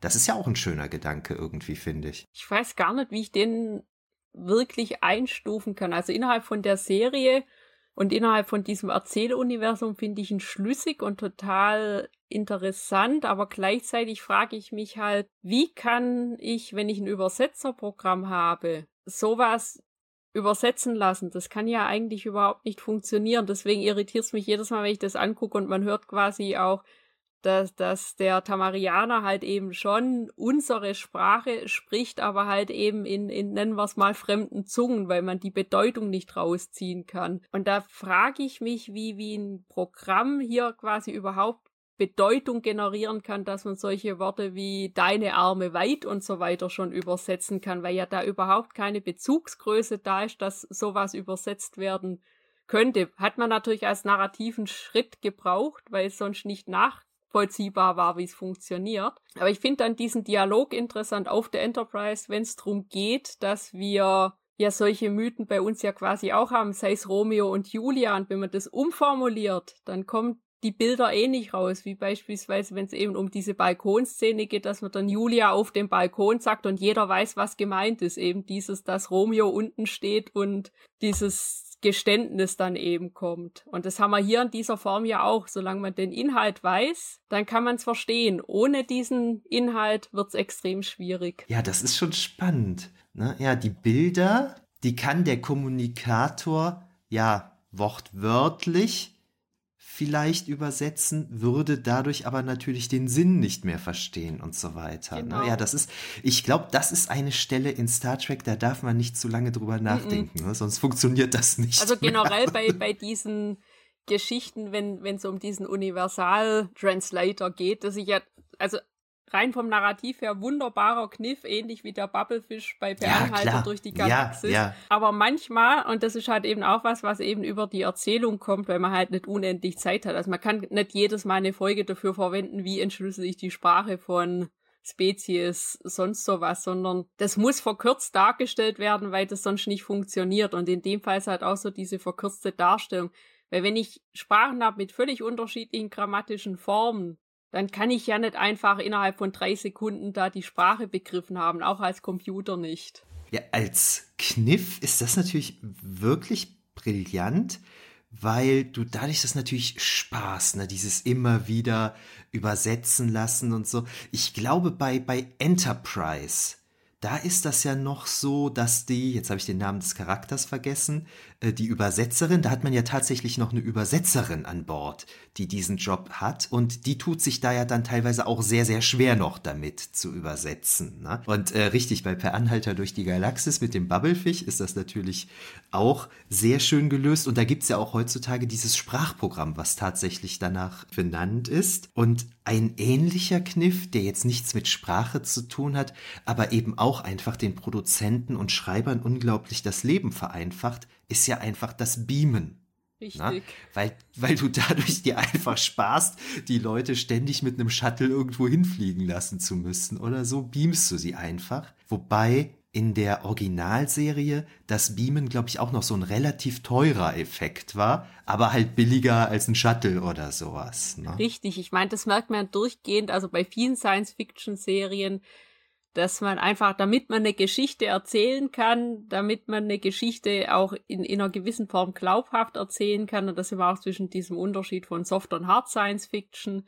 Es gibt einfach bestimmte Prämissen, die sind da gegeben. Bei Star Trek sind es unter anderem eben diese Übersetzerprogramme, die sehr, sehr schnell arbeiten. Es, es gibt das Beamen, weil es zu teuer ist, dass man eben jedes Mal das Raumschiff landen lassen kann. Es gibt zwar vereinzelt Episoden, in denen das vorkommt, aber da sieht man dann auch wirklich, was für ein gestalterischer Aufwand da dahinter steckt. Und so haben wir eben bei Darmok auch das, dass sie eben zwar Sprache thematisieren und das auch auf eine sehr interessante Art und Weise, aber natürlich so, so dieser Aspekt zwischen, wie kann ich dieses, diese Worte der Sprache übersetzen und wie kann ich den Inhalt verstehen, da fehlt so ein bisschen was, weil das einfach innerhalb von der Folge wahrscheinlich keinen Platz gefunden hat und auch zu schwer ja. zu erklären war vielleicht. Ja. Aber diese Idee, dass eben diese Tamarianer wirklich über Mythen und rein über Mythen kommunizieren und man eben diese Bilder erst verstehen muss, was anhand vom Gilgamesch-Epos dann Picard irgendwann mal leichter fällt. Das finde ich schon eine sehr faszinierende Erzählung, auch in dem Kontext, dass das ja wirklich ewig lang gebraucht hat, bis man eben mit diesen Tamarianern wirklich kommunizieren konnte und das auch nur, weil der Captain von dem Schiff, dem sie begegnet sind, einfach beschlossen hat, du und ich, wir gehen jetzt auf diesen Planeten runter und spielen diesen Mythos, also eben diesen tamarianischen Mythos nach, um dann eben das auf die Wirklichkeit zu übertragen, sprich diese zwei Charaktere, die im Mythos sich eben zusammenraufen müssen und dann Freunde werden, dass man das halt auch mit Picard und dem Captain hat. Ja, stimmt, das ist ja eigentlich eine Parallele dann zum Gilgamesch-Epos dann auch nochmal, wo ja Gilgamesch und wie heißt er, Enkidu, ja. ne, so, die kommen ja auch aus unterschiedlichen, ja, Welten sozusagen, ne. Gilgamesch ist ja halb Mensch, halb Gott, Enkidu ist halb Tier, halb Mensch. Ja. Das ist schon spannend, das ist dann natürlich dann auch so eine Parallele. Und dieses Kommunizieren in Form von Rückgriffen auf Mythen, das machen wir heutzutage ja so in manchen Redensarten und Ausdrucksweisen. Ne? Wenn wir zum Beispiel sagen, jemand ist so reich wie Krösos mhm. äh, oder sowas, oder das ist aber eine Sisyphus-Aufgabe, ne? oder du Cassandra, ne, wenn jemand immer nur so, ne? Aber das, das ist schon interessant, ne? Wenn eine ganze Sprache allein darauf fußt, auf diesen Bildern, ne? fördert zumindest die Bildung mhm. in diesem Volk. Ne? Man muss die ganzen alten Stories drauf haben, um das zu verstehen. Ne? Aber es ist natürlich auch sehr schwierig, da eine Kommunikation zu haben, die privater ist. Gut, ich meine, wir kennen jetzt natürlich innerhalb von der Serie nur diesen einen Mythos, der da auftaucht, aber so, so dieses privatere sprechen, privatere kommunizieren, wenn man aber immer nur auf diese überlebensgroße Bilder referieren kann, das stelle ich mir dann auf einer anderen Ebene schwierig vor. Auf jeden Fall, auf jeden Fall, das stimmt, das stimmt. Zumal ja so ganz viele Dinge des Alltags in solchen Mythen einfach mhm. ausgeklammert werden. Ne? Dann kommt man dann wirklich ins, ins, ins, ins Rudern, ne? wie man sowas dann irgendwie ausdrückt.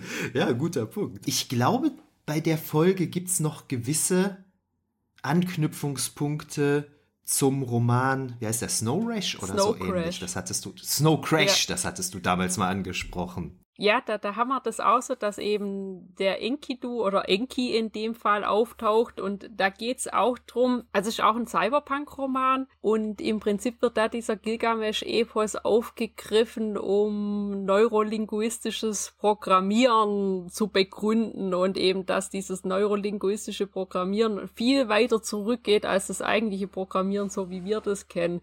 Und dieser Aspekt im Roman, den finde ich tatsächlich auch sehr interessant umgesetzt, weil ich das zum ersten Mal gelesen habe, dachte ich so, wie, wie kommt man überhaupt auf sowas, weil das scheinbar so weit auseinander liegt, aber im Sprache und Programmieren und Kommunikation ist ja im, nicht unbedingt eins, aber es ist sehr verwandt und eben Sprache an sich ist ja so eine Art von Inhalt, in Worte programmieren, um dann eben was aussagen zu können. Wenn man das jetzt sehr vereinfacht sagt, natürlich. Ja, ich hatte mir jetzt, also ich, ich habe dieses Buch nicht gelesen, ich hatte mir nur die Zusammenfassung in der Wikipedia mal durchgelesen bei irgendwann. Da spielt dann auch der Turm zu Babel eine genau. Rolle. Ne? Da geht es um Kommunikation mit den Göttern dann, die dann, wenn ich das richtig verstanden habe, bewusst unterbrochen wird. Genau. Und das ist dann eben diese babylonische Sprachverwirrung, die da aufgegriffen wird.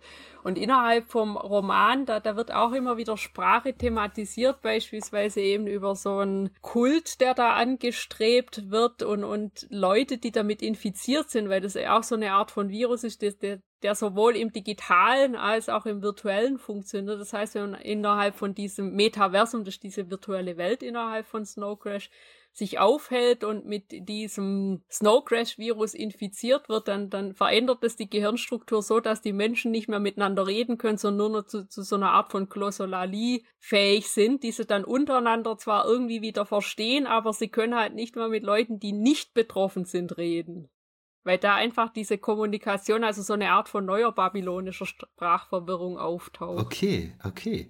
Das ist auch total spannend. Das finde ich auch wieder sehr schön, wie man dann so ein modernes Thema ja. oder so ein Science-Fiction-Thema ja eigentlich sogar, ne, dann, dann wieder mit so einem alten, uralten Mythos, ne, viel älter geht es ja gar nicht mehr, verknüpft. Ne? Das finde ich eine sehr schöne Idee. Das ist wirklich, ist wirklich klasse, muss ich bei Gelegenheit unbedingt mal lesen. Ich kann den sehr empfehlen, diesen Roman, einfach weil der mit Ideen spielt, die ich so in der Form bisher selten in einem Roman zusammengesetzt gesehen habe.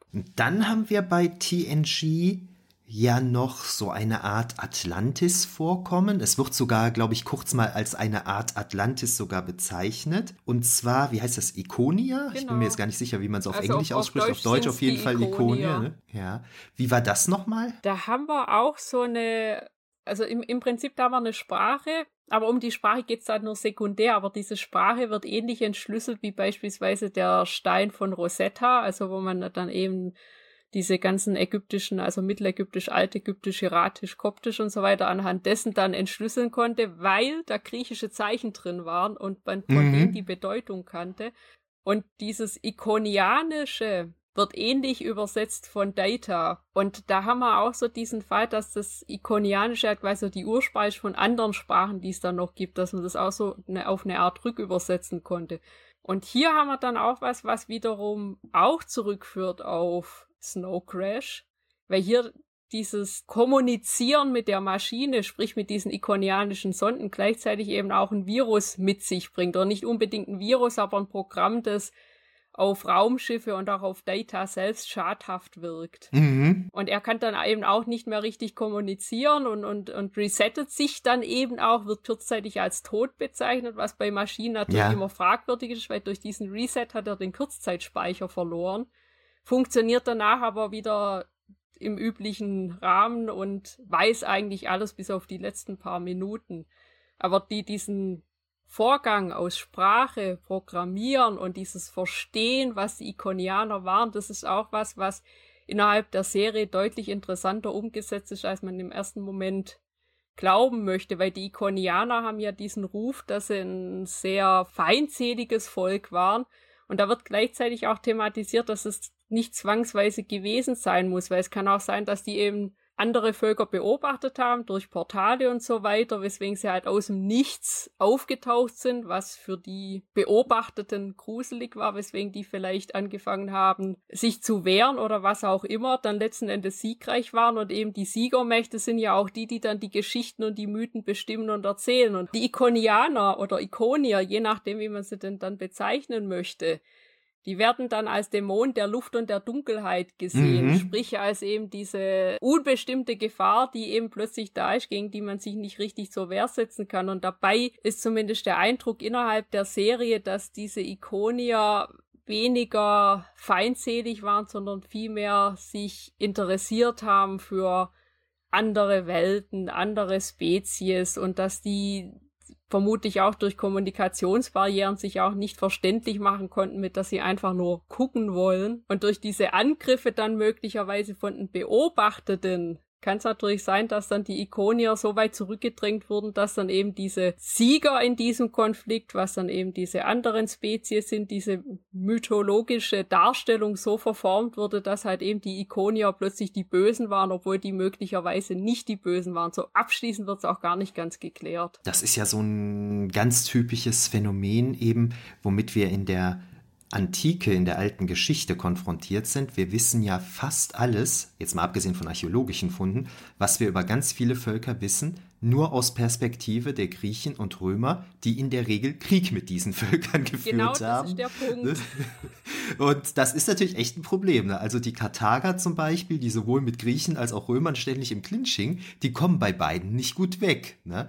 Und, aber das ist ja dann auch nicht verwunderlich, weil man weiß, dass die ständig Krieg gegeneinander geführt genau, haben. Genau, und das ist sowas, weswegen man halt auch so in der Quellenarbeit diese Quellen grundsätzlich hinterfragen muss und sich auch nach Möglichkeit nie nur auf eine Quelle verlassen darf, weil das halt eben auch diese kulturell gefärbte Sichtweise dann in dem Moment ist. Und wenn halt eben was als Feindbild kategorisiert wird, dann fällt auch die Beschreibung dessen natürlich nicht unbedingt positiv auf. Ja, ja, ne, das ist, da, da muss man unglaublich gewissenhaft wirklich vorgehen, ne, das immer so herausanalysieren, damit man da nicht so auf solche, ja, Erzählmuster mhm. hereinfällt dann. Nochmal eine ganze Schippe draufgelegt wird ja im Prinzip bei DS9 was den Mythos angeht, weil wir dann ja diese Raumstation haben mit neben diesem Wurmloch und es auf einmal auch um, um, den, um einen Propheten geht und so weiter.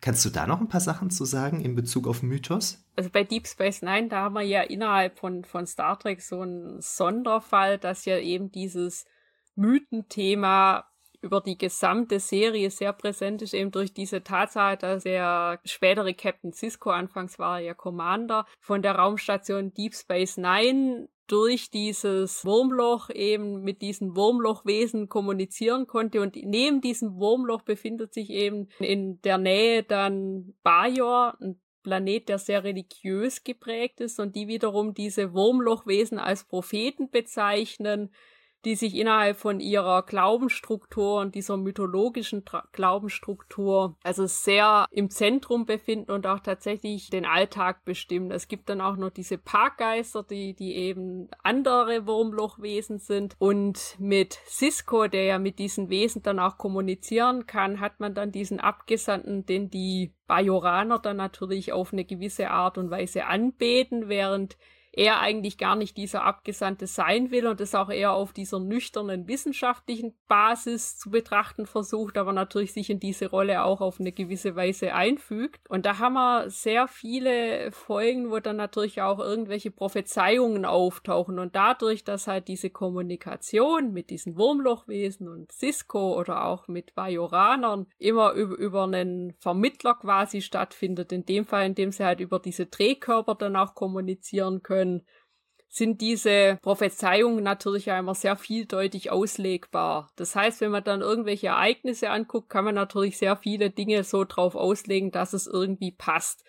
Manchmal eben wird es dann auch sehr widersprüchlich und auch das thematisiert Deep Space Nine auch immer wieder aktiv, dass es eben nicht immer diese eine Auslegung von einer Sache gibt, sondern dass man da tatsächlich verschiedene Perspektiven auch einnehmen muss. Das ist ja ein super spannender Aspekt. Das haben wir ja immer so ganz klassisch beim Orakel von Delphi, mhm. dass das Orakel von Delphi immer solche Orakel ausspricht, die immer stimmen, ja. ne? so egal wie es ausgeht. Und das wird ja quasi dann hier aufgegriffen, aber mit der Erklärung, dass das im Prinzip ein Übersetzungsinterpretationsproblem genau. ist, weil jede Übersetzung ist ja immer eine Interpretation und du kannst es ja unterschiedlich übersetzen. Das ist super spannend. Ich habe die S9, Deep Space Nine schon länger nicht mehr gesehen. Diese Wurmlochwesen und diese Prophezeiungen und so. Würdest du sagen, ist das letztlich dann doch noch alles so, dass es irgendwie wissenschaftlich erklärbar ist, also dass wir im Bereich der Science Fiction bleiben? Oder driftet das teilweise ein bisschen auch ins Übernatürliche ab, so dass man dann vielleicht auch schon so ein bisschen die Fantasy berührt? Also hier, das, das ist tatsächlich so da, wo dann Star Trek das Türchen zur Fantasy tatsächlich öffnet, weil bestimmte Dinge auch gar nicht erklärt werden sollen. Aber das wird eigentlich eher so auf der Perspektive erzählt, dass es halt wissenschaftliche Erkenntnisse gibt und wissenschaftliche Erkenntnisse brauchen halt Zeit und dass bestimmte Dinge, die beispielsweise für, heu für uns heutige Menschen total normal sind, vor hunderten von Jahren total utopisch waren. Ich meine, wenn ich jetzt durch die Zeit reisen würde, zufällig mit meinem Auto und würde dann irgendwo im 15. Jahrhundert damit landen, dann wäre derjenige, der das sieht, auch total überrascht, was das eigentlich für ein magisches Gefährt ist, während das für uns einfach nur Technik ist, die halt eben mit einem Motor angetrieben wird. Und so ähnlich wird es eigentlich auch in Deep Space Nine dargestellt, dass halt bestimmte Dinge wissenschaftlich noch nicht so erarbeitet sind, dass man das aber einfach hinnimmt, dass man da eine gewisse Art von Kontakt und Kommunikation hat, aber dass man da weiter dran arbeiten muss, dass das halt besser aufgelöst werden kann auch. Ah, okay, das, das entspricht ja diesem dritten Gesetz von Arthur C. Clarke, na, dass überlegene Technologie leicht mit Göttern, also dass die, dass die Besitzer überlegener Technologie leicht für Götter gehalten werden können von Wesen, die nicht über diese mhm. Technologie verfügen. Ne, das trifft ja dann quasi auf Deep Space Nine dann in gewisser Weise dann auch zu. Wie sieht es bei Voyager aus? Da haben wir diese, diese klassischen Mythen nicht ganz so ausgeprägt, wenn wir hier ja vielmehr dieses Reisethema haben, eben, dass die Voyager im Delta-Quadranten strandet und wieder versucht, zurück in Alpha-Quadranten zu kommen. Hier haben wir natürlich das, dass die Voyager auch wiederum zu ihrem eigenen Mythos wird und auch hier, je nachdem, mit wem sie wie Kontakt aufnimmt, eben als, als positiv oder negativ wahrgenommen wird. Auch hier haben wir immer wieder Kontakte mit anderen Spezies, die über eigene Mythen verfügen. Da gibt's beispielsweise eine sehr interessante Episode mit die, die eigentlich eher ums, ums Sterben geht. Und das ist auch sowas, dass man halt dann durch verschiedene Sphären gleiten kann. Und indem man durch diese verschiedenen Sphären gleitet, denken halt wiederum diese Wesen, dass man in das nächste Leben kommt. Dabei sind die einfach nur durch ein kleines Wurmloch gereist und, und sind halt auf einem Asteroiden und halt durch dieses Reisen sterben die dann auch tatsächlich. Das heißt. Ah, ich erinnere mich an die genau, Folge, ja. Das finde ich eine sehr interessante Idee mit, mit diesem, was kommt eigentlich nach dem Leben und gibt es ein Leben nach dem Tod oder ist möglicherweise der Tod das Leben nach dem Sein? Und das wird da natürlich auch nicht abschließend aufgeklärt, aber es hinterlässt die richtigen Fragen, um, um darüber nachzudenken. Ja, und ist das nicht dann auch so, dass die Voyager-Crew sich dann mit der Frage konfrontiert sieht, uh, sollen wir dieser Kultur, die das betrifft, das sagen, was wir festgestellt haben oder nicht sagen? Das wird, glaube ich, auch noch irgendwie thematisiert, genau, und dieses oder? Sagen wird ja beinhalten, dass man dieser Kultur ihr Zentrum eigentlich nimmt, weil das ja quasi alles darauf aufbaut. Ja, und das ja, ist genau, ja auch immer, ja. da sind wir ja bei dieser ersten Direktive mit, in, inwiefern kann man bei sowas eingreifen oder nicht. Und das ist mal völlig unabhängig davon, ob jemand über einen Warp-Antrieb verfügt oder nicht, sondern kann ich bestimmte Menschen, Wesen, was auch immer, über irgendwas aufklären, was ich schon weiß, oder mache ich damit unter Umständen mehr kaputt in deren Wahrnehmung, ja. als wenn sie es weiterhin nicht wissen? Weil wer kategorisiert Wissen? Wer muss was wissen? Ja. Wer, wer sagt, welches Wissen ist gut und schlecht? Mir fällt noch eine Episode ein, deren Namen ich jetzt vergessen habe, aber wenn das jemanden von den Zuhörerinnen und Zuhörern interessiert, findet ihr da auf fantastischeantike.de einen Artikel drüber. Die Belana, die reist da ins klingonische Totenreich. Und dieses klingonische Totenreich, das ist auch ganz klar aus der griechischen Mythologie entnommen. Da hat man statt dem Kerberos Ne, statt dem Höllenhund dann so ein klingonisches Pendant. Man hat Sirenen, die dann dann so die Seelen der Verstorbenen, wenn sie auf sie reinfallen, auffressen und so. Das fand ich auch eine unglaublich spannende Folge, wo halt ganz viel aus der griechischen Mythologie dann übernommen wird und äh, ja, und eine Grundlage für das klingonische Totenreich dann gebildet hat. Fand ich super spannend. Komme jetzt gerade nicht drauf, wie sie heißt, aber kann man ja nachgucken. Und dann sind wir ja schon fast, nee, dann sind wir bei der letzten Serie des sogenannten Old Track und zwar bei Enterprise. Mhm.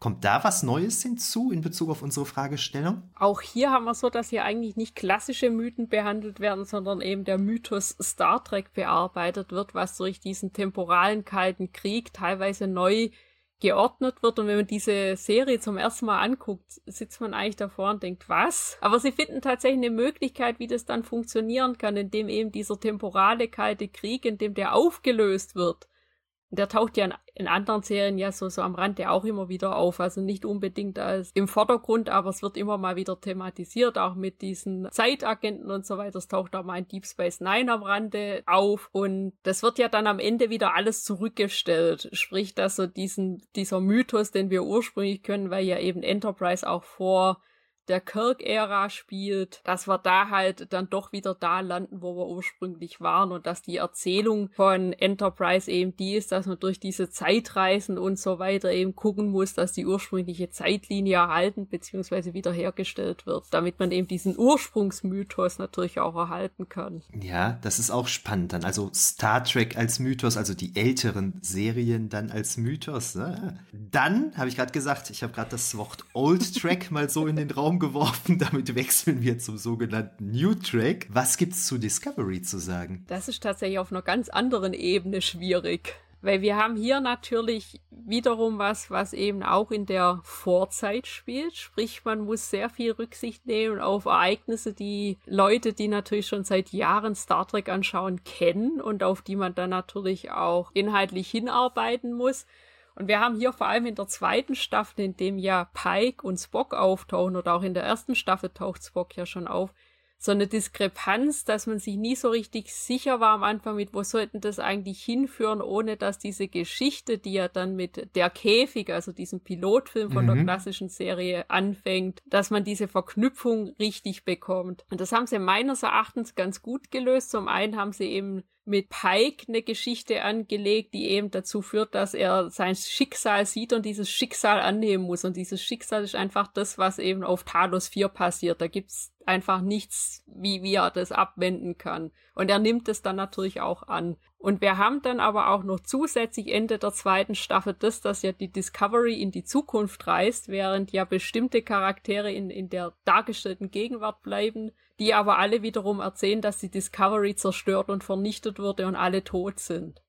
Und dadurch, dass es ja eh ein klassifiziertes Raumschiff war, das nicht so bekannt sein sollte durch diesen Sporenantrieb, dann, dann fügt sich das plötzlich wieder in die bekannte Geschichte ein, ohne dass da so viel gestört wird, wie man am Anfang meinen möchte. Ah, okay. Wobei mir gerade der Gedanke kam, viele Einzelmythen bilden ja quasi eine Mythologie und so weiter. Und es ist aber ja auch eigentlich was ganz Typisches für die griechisch-römische Mythologie. Da, da kenne ich mich jetzt besser aus als bei anderen Mythologien, für die mag das auch gelten, dass die sich eigentlich ständig widersprechen. Ja. Na, da ist es ja ganz normal, dass der Held XY sieben verschiedene Mütter und acht verschiedene Väter hat, je nachdem, bei wem du es gerade nachliest und so. Ne? Und also wenn wir jetzt mal bei dieser Begriffsebene von Mythos und Mythologie bleiben, sind so ja so Diskrepanzen, Widersprüche für uns als Rezipientinnen und Rezipienten natürlich ärgerlich, ne, weil es uns stört in unserem Nerdsein, dass das, dass das nicht harmonisch miteinander funktioniert. Aber eigentlich ist es auf Mythologie bezogen, ist es völlig normal ja. eigentlich. So. Ich glaube auch, dass man Serien und, und Filmreihen, die über so einen langen Zeitraum laufen, die kann man auch gar nicht wirklich konsistent halten. Da sind nein, immer kleine nein. Brüche innerhalb der Erzählung drin. Ich find's dann nur tatsächlich ganz angenehm, wenn am Ende noch irgendwie so ein kleiner Schlenker kommt, wie das doch wieder in dieses große Ganze dann so reinpasst, dass es nicht dieser Bruch ist, der es am Anfang zu sein scheint. Und das macht Star Trek eigentlich sowohl mit diesem temporalen Kalten Krieg, auch wenn der recht umstritten ist, als auch mit, mit dieser Erzählung, dass sich halt niemand an die Discovery erinnert, weil es halt ein geheimes Schiff war, das in die Zukunft gereist ist und eben dann berichtet wird, die sei zerstört worden dass wir da halt wirklich wieder in diese bekannten Gefilde kommen und doch trotzdem neue Geschichten erzählt bekommen. Wobei ich mich schon frage, warum bei bestimmten Franchises immer wieder die Vergangenheit neu erzählen muss, anstatt dass man nicht einfach mal mit der Zukunft anfängt. Ja, also das war ja mal eine Weile eigentlich was Neues, da war das ja ganz spannend, ne? aber irgendwann dachte man sich mal, boah, jetzt ist auch mal gut mit den ganzen Prequels so, ne? Aber ich bin bei Discovery nach Staffel 1 ausgestiegen, aber was du jetzt gerade erzählt hast, das macht mir jetzt doch Lust, doch mal Staffel 2 weiterzuschauen. Ist, da, ist Staffel 3 schon angelaufen ja, oder kommt die, die noch? Schon die ist schon komplett. angelaufen. Das ist dann, Ach, die ist schon komplett. Ja, also oh Gott, die habe ich auch schon gesehen und das spielt dann wiederum eben so ein bisschen mehr als 900 Jahre in der Zukunft, quasi am möglichen Ende der Föderation. Also ich spoiler hier jetzt. Ja, okay. Und eben wie, wie da die Föderation eben vielleicht auch wieder neu aufgebaut oder restrukturiert werden könnte, weil es eben technisch, also ich gehe jetzt nicht so sehr darauf ein, weil es technische mhm. Probleme mhm. gibt, die halt eben das Reisen im interstellaren Raum in, in relativ kurzer Zeit eben verhindert. Und das finde ich, diese wirklich jetzt endlich mal in die Zukunft gesprungene Erzählung, dass wirklich auch mal die Zukunft der Zukunft erzählt wird, finde ich ganz spannend. Und jetzt nach der dritten Staffel sind sie an dem Punkt, an dem dieses Star Trek auch wieder mehr das Star Trek sein kann, was man vielleicht auch erwartet. Weil ich meine, Star Trek war es immer, solange ich irgendwas als Autor schreibe und das ist was Offizielles, dann ist das Star Trek, auch wenn manche vielleicht sagen, das ist nicht ja. mein Star Trek. Mir muss auch nicht alles gefallen. Man kann es dann angucken und sagen, war vielleicht nicht so meins, ich gucke die nächste Serie wieder. Ja, und bei Star Trek passt das ja letztlich dann doch noch alles. Bei Star Wars ist das ja durch den Verkauf an Disney viel komplizierter mhm. geworden, weil wir da jetzt wirklich Sachen, die bisher kanonisch waren, durch Bücher, Comics und so, als nicht mehr kanonisch ja. ansehen sollen, ne? während die neuen Filme jetzt eben kanonisch sind. Da ist das ja dann wirklich wie in der griechischen Mythologie, dass es ganz viele verschiedene Stories gibt, ne? von denen manche dann vielleicht ein bisschen dominanter sind als andere. Naja, wenn wir das jetzt mal zusammenfassen, würde ich dir da jetzt abschließend dieselbe Frage stellen, die ich eben bei Doctor Who gestellt habe. Ist Star Trek ein Mythos, der sich beständig selbst neu erfindet? Auch hier würde ich ja sagen, weil wir hier immer wieder neue Geschichten haben, die sich zwar innerhalb von diesem Mythengeflecht einordnen, aber das natürlich auch immer wieder erweitern, neue Einstiegspunkte erzeugen, dass auch Leute, die das vielleicht jetzt nicht schon seit 100 Jahren angucken, einsteigen können. Da ist beispielsweise Discovery tatsächlich ein ganz guter Punkt, um einzusteigen. Und da wird halt mit diesem Mythos auch ganz anders umgegangen. Vielleicht auch ein bisschen respektlos, aber möglicherweise braucht es genau diese Respektlosigkeit, um dann wieder was Neues zu erschaffen.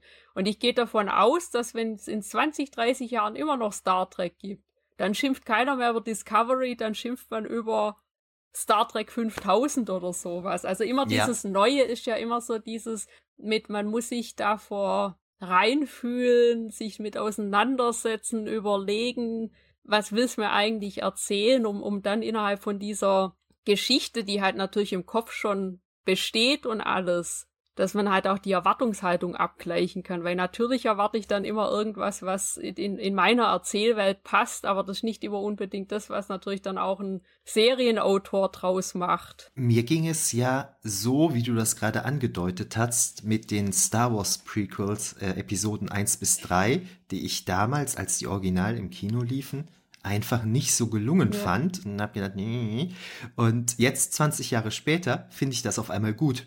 Ne? Also ich gucke das und es ist jetzt für mich Star Trek. Ne? Weil ich jetzt eben auch die Episoden 7, 8, 9 kenne, sind die Episoden 1, 2, 3 für mich auf einmal was ja. anderes. Die sind auf einmal gut für mich. Ne? Und die gucke ich jetzt gerne. Habe ich damals nicht gut gefunden.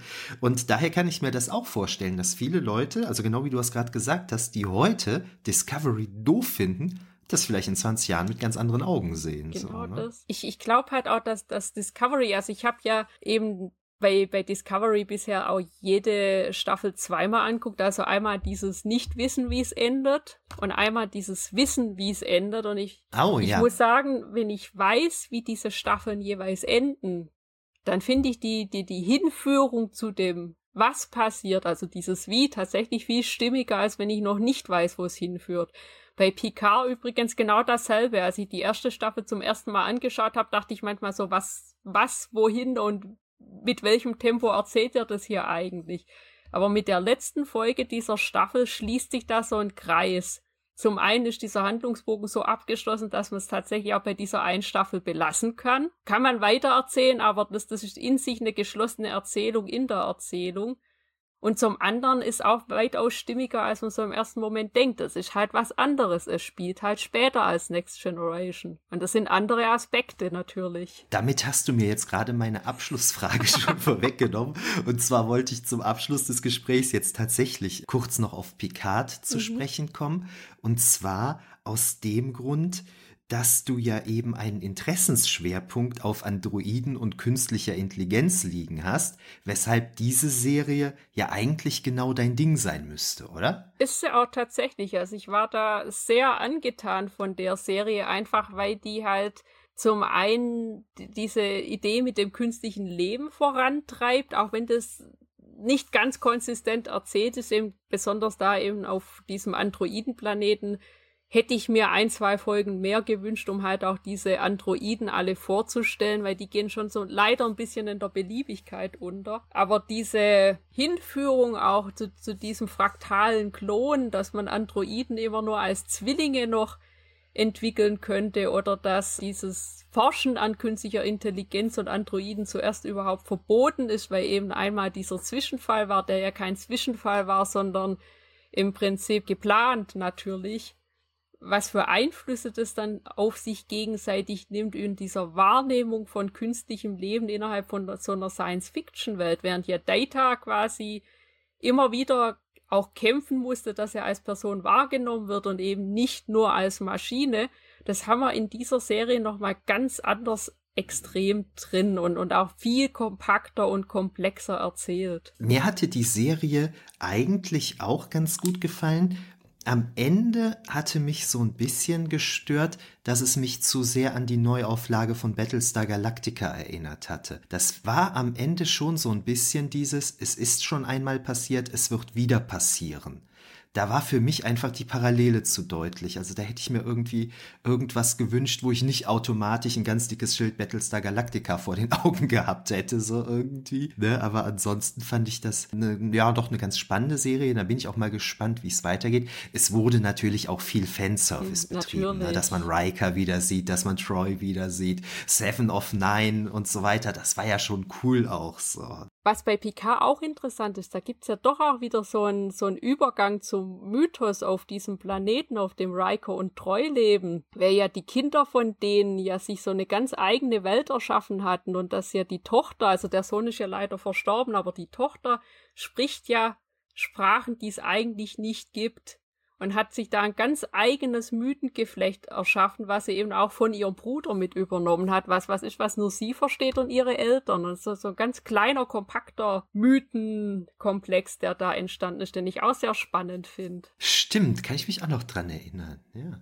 Was du eben sagtest mit Data, das ist ja auch ganz interessant. Wir haben ja dann diese sehr berühmte Folge The Measure of a Man. Mhm. Ich weiß jetzt gar nicht, wie die auf Deutsch Wem heißt. Also die, die, Ah, wem gehört Data? Genau, diese Folge, wo dann halt eben diese, diese Verhandlung stattfindet oder so. Und das ist ja irgendwie krass. Zu diesem Zeitpunkt ist Data seit wie vielen Jahren in der Sternenflotte als ein Führungsoffizier. Und dann haben wir dann diese Diskussion, ist das überhaupt, also, ne? Also das fand ich so ein bisschen, diese Folge ist ja sehr beliebt, aber das war immer so etwas, wo ich mir dachte, also die wirft natürlich auch sehr wichtige Fragen auf, ne? Und ist insofern natürlich tatsächlich spannend, aber hat für mich immer so ein bisschen gehinkt, weil das fragt man sich doch nicht zehn Jahre, nachdem Data schon in führender Position tätig ist. Irgendwie so, habe ich, habe ich mir so gedacht, aber. Ja, die kommt vielleicht an der falschen Stelle. Um, ja, die also kommt an der falschen Stelle, Fragen, genau. die da gestellt werden, die ja natürlich auch in Picard wieder aufgegriffen werden, die finde ich total spannend. Und ich, ich finde es interessant, wie das in Picard teilweise gelöst wird, dass man eben dieses also Data will ja eigentlich nicht menschlich oder Mensch werden, er will die Menschen verstehen und er will seine eigene Kultur eigentlich haben, aber halt eben nicht immer als dieses das andere oder das artifizielle andere, sondern als Teil dessen. Er will dieses menschlich sein im Sinn von Humanismus und so weiter begreifen und eben auch selber humanistisch sein. Aber es geht nicht um diese Pinocchio-Geschichte bei ihm, auch wenn mhm. das immer wieder mhm. auftaucht. Und da finde ich es in Picard sehr spannend, ganz am Schluss, als eben Data in dieser Quantensimulation ist und er eben darum bittet, dass man ihn sterben lässt. Also dass wirklich dieses Ende wirklich stattfindet.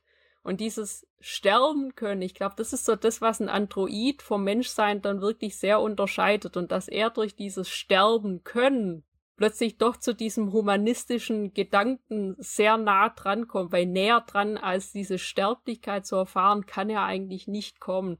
Weil alles andere ist ja so, er altert ja nicht, außer er, er lässt mhm. seinen Körper mhm. altern, dass er alt aussieht. Und er, er lebt ja sein Leben quasi bis ins Unendliche, wenn man so möchte, weil er ja auf, auf ja. unendlich funktionierend programmiert und hergestellt war. Und dieses Endlichsein als Wahrnehmung. Ich glaube, das ist so der Aspekt, der bei Picard dieses Wichtige ist. Dieses Endlichsein sowohl für Picard selber als Charakter, da möchte ich jetzt nicht zu viel verraten, weil sonst nimmt man das Ende so sehr vorweg.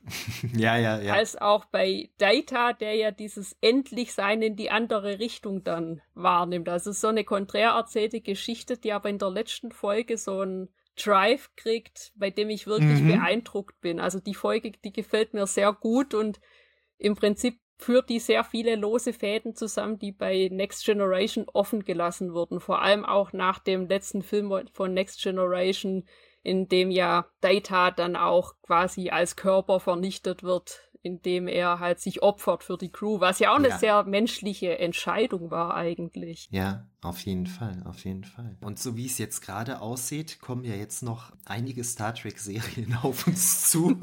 das heißt, wir werden mit unseren Forschungsprojekten auf Jahre beschäftigt sein. Ne? Ich finde das gut. Ja, natürlich, natürlich. Ich habe mir aber jetzt auch überlegt, ich muss mich auch endlich mal mit anderen Sachen beschäftigen. Ich habe damals wegen Star Trek zum Beispiel Babylon 5 total schleifen lassen.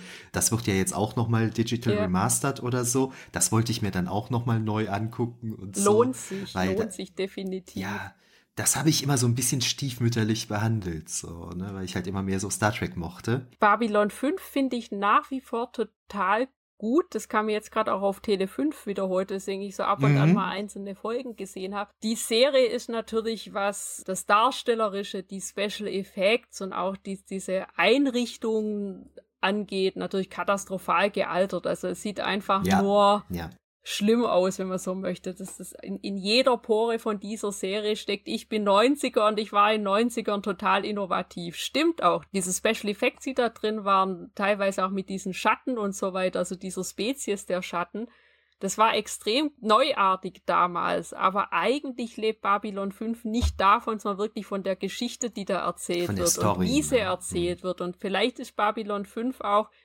eine interessantere oder vor allem eine sehr andere Variante von Deep Space Nine, weil die kamen ja sehr parallel mhm, raus und beides mal parallel, um diese mhm. Raumstation. Richtig, richtig. Ich erinnere mich bei der FedCon, äh, auf der wir beide waren, die 28 mhm. war das, 2019, da waren ja ein paar Leute von, von Babylon 5 da. Bruce Box, Boxleitner, der hat ja dann auch gesagt, dass zum damaligen Zeitpunkt, das ist ja jetzt zwei Jahre her, eben keine digitale Überarbeitung in Aussicht war, weil es einfach viel zu teuer mhm. gewesen ist, diese Serie nochmal so zu überarbeiten, dass man sie wieder an heutige Sehgewohnheiten ja. anpassen könnte. Aber umso cooler ist es, dass jetzt, 2021, doch bekannt gegeben worden ist, es kommt. Ne? Und da freue ich mich natürlich dann sehr drauf, weil ich es dann ehrlich gesagt auch gerne in der digitalen Überarbeitung ja. sehen würde und nicht in der schlecht gealterten Version. Also das Interessante, das haben wir ja bei Star Trek auch, manche von diesen Serien gibt's ja gar nicht anders als auf DVD, weil einfach dieses grundlegende Material so bearbeitet werden müsste, damit man eine Blu-ray draus machen kann, dass sich das im Moment irgendwie noch keiner so recht dran gewagt hat. Deswegen gibt's Deep Space Nine nicht auf Blu-ray, deswegen gibt's ja. auch Voyager nicht auf Blu-ray. Also das ist da so, so ein ähnliches ja. Problem eigentlich. Stimmt, stimmt. Vielleicht tut sich da ja auch durch Kickstarter und so weiter demnächst noch mal was. Ne? Gerade finanziert sich ja durch über Kickstarter auch diese Voyager-Doku. Mhm. Da habe ich mich jetzt mal beteiligt, nachdem ich damals What We Left Behind von Deep Space Nine irgendwie verpennt hatte. Habe ich gedacht, bin ich jetzt wenigstens bei Voyager dabei. Und vielleicht so durch so Crowdfunding ja. und so, ne? Lass uns mal hoffen, dass da vielleicht das eine oder andere noch Ich, ich freue mich ja, dass es auf DVD rauskommt und dass ich das ja. nicht irgendwo als Aufnahme aus dem Fernsehen mir zusammensuchen muss, weil als VHS kam das ja beispielsweise nie vollständig raus. Also egal welche Serie jetzt. Also es gab von Star Trek immer einzelne Episoden oder Episodenkomplexe auf VHS, aber das, das war ja nie eine komplette Serie, weil ich meinte, da hätte man ja Regalmeter ohne Ende benötigt. Da, da haben DVDs und Blu-rays schon den Vorteil, dass man es platzsparender unterbringen kann. Auf jeden Fall, auf jeden Fall. Jetzt derzeitig ist mir auch aufgefallen, es ist auch auf einmal viel, viel günstiger, sich die DVDs und Blu-rays zu holen. Ja. Ich weiß noch, ich hatte mir damals die Enterprise-Serie immer auf DVDs gekauft und das war krass teuer krass teuer. Aber jetzt, seitdem es die alle eben auch zum Streamen gibt, kann ich viel billiger meine DVDs und Blu-rays kaufen, weil das die Preise so ein bisschen gesenkt hat. Also ich könnte es auch streamen, aber ich besitze es dann doch manchmal ganz gerne so als CD oder Blu-ray. Und äh, damit ich es mir auch ins Regal stellen kann und angucken kann und anfassen damit kann. Damit ich es habe, so ohne dass ich auf Internet angewiesen bin. Genau, also ich genau, das alles, genau. Also Dinge, mit denen ich mich wissenschaftlich befasse, bei Filmen, Serien und sonstigem, das habe ich einfach gern haptisch, ohne dass ich darauf angewiesen genau. bin, dass ich das irgendwo bei einem Streamingdienst oder so herunterladen muss, weil das einfach immer sein kann, dass die beschließen, okay, jetzt nehmen wir es offline oder die Rechte verfallen und dann ist es quasi unerreichbar. Ja, richtig, richtig. Ne, genauso sehe ich das auch.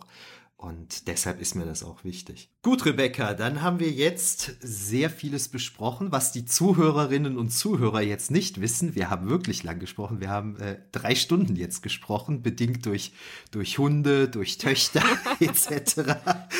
Hat sich das Gespräch wesentlich länger gezogen, als die Zuhörerinnen und Zuhörer das jetzt merken. Vielen Dank dafür, dass du dir die Zeit genommen hast. War sehr spannend und ich hoffe, dass wir dann doch irgendwann noch mal auf einer FedCon oder ähnlichem uns dann auch noch mal in real treffen können. ich gehe davon aus, dass wir das irgendwann wieder schaffen. Wenn nicht dieses Jahr, dann klappt es nächstes Jahr. Ja, denke ich auch. Ne? Das sollte drin sein. Okay, dann alles Gute und bis demnächst. Tschö. Tschüss.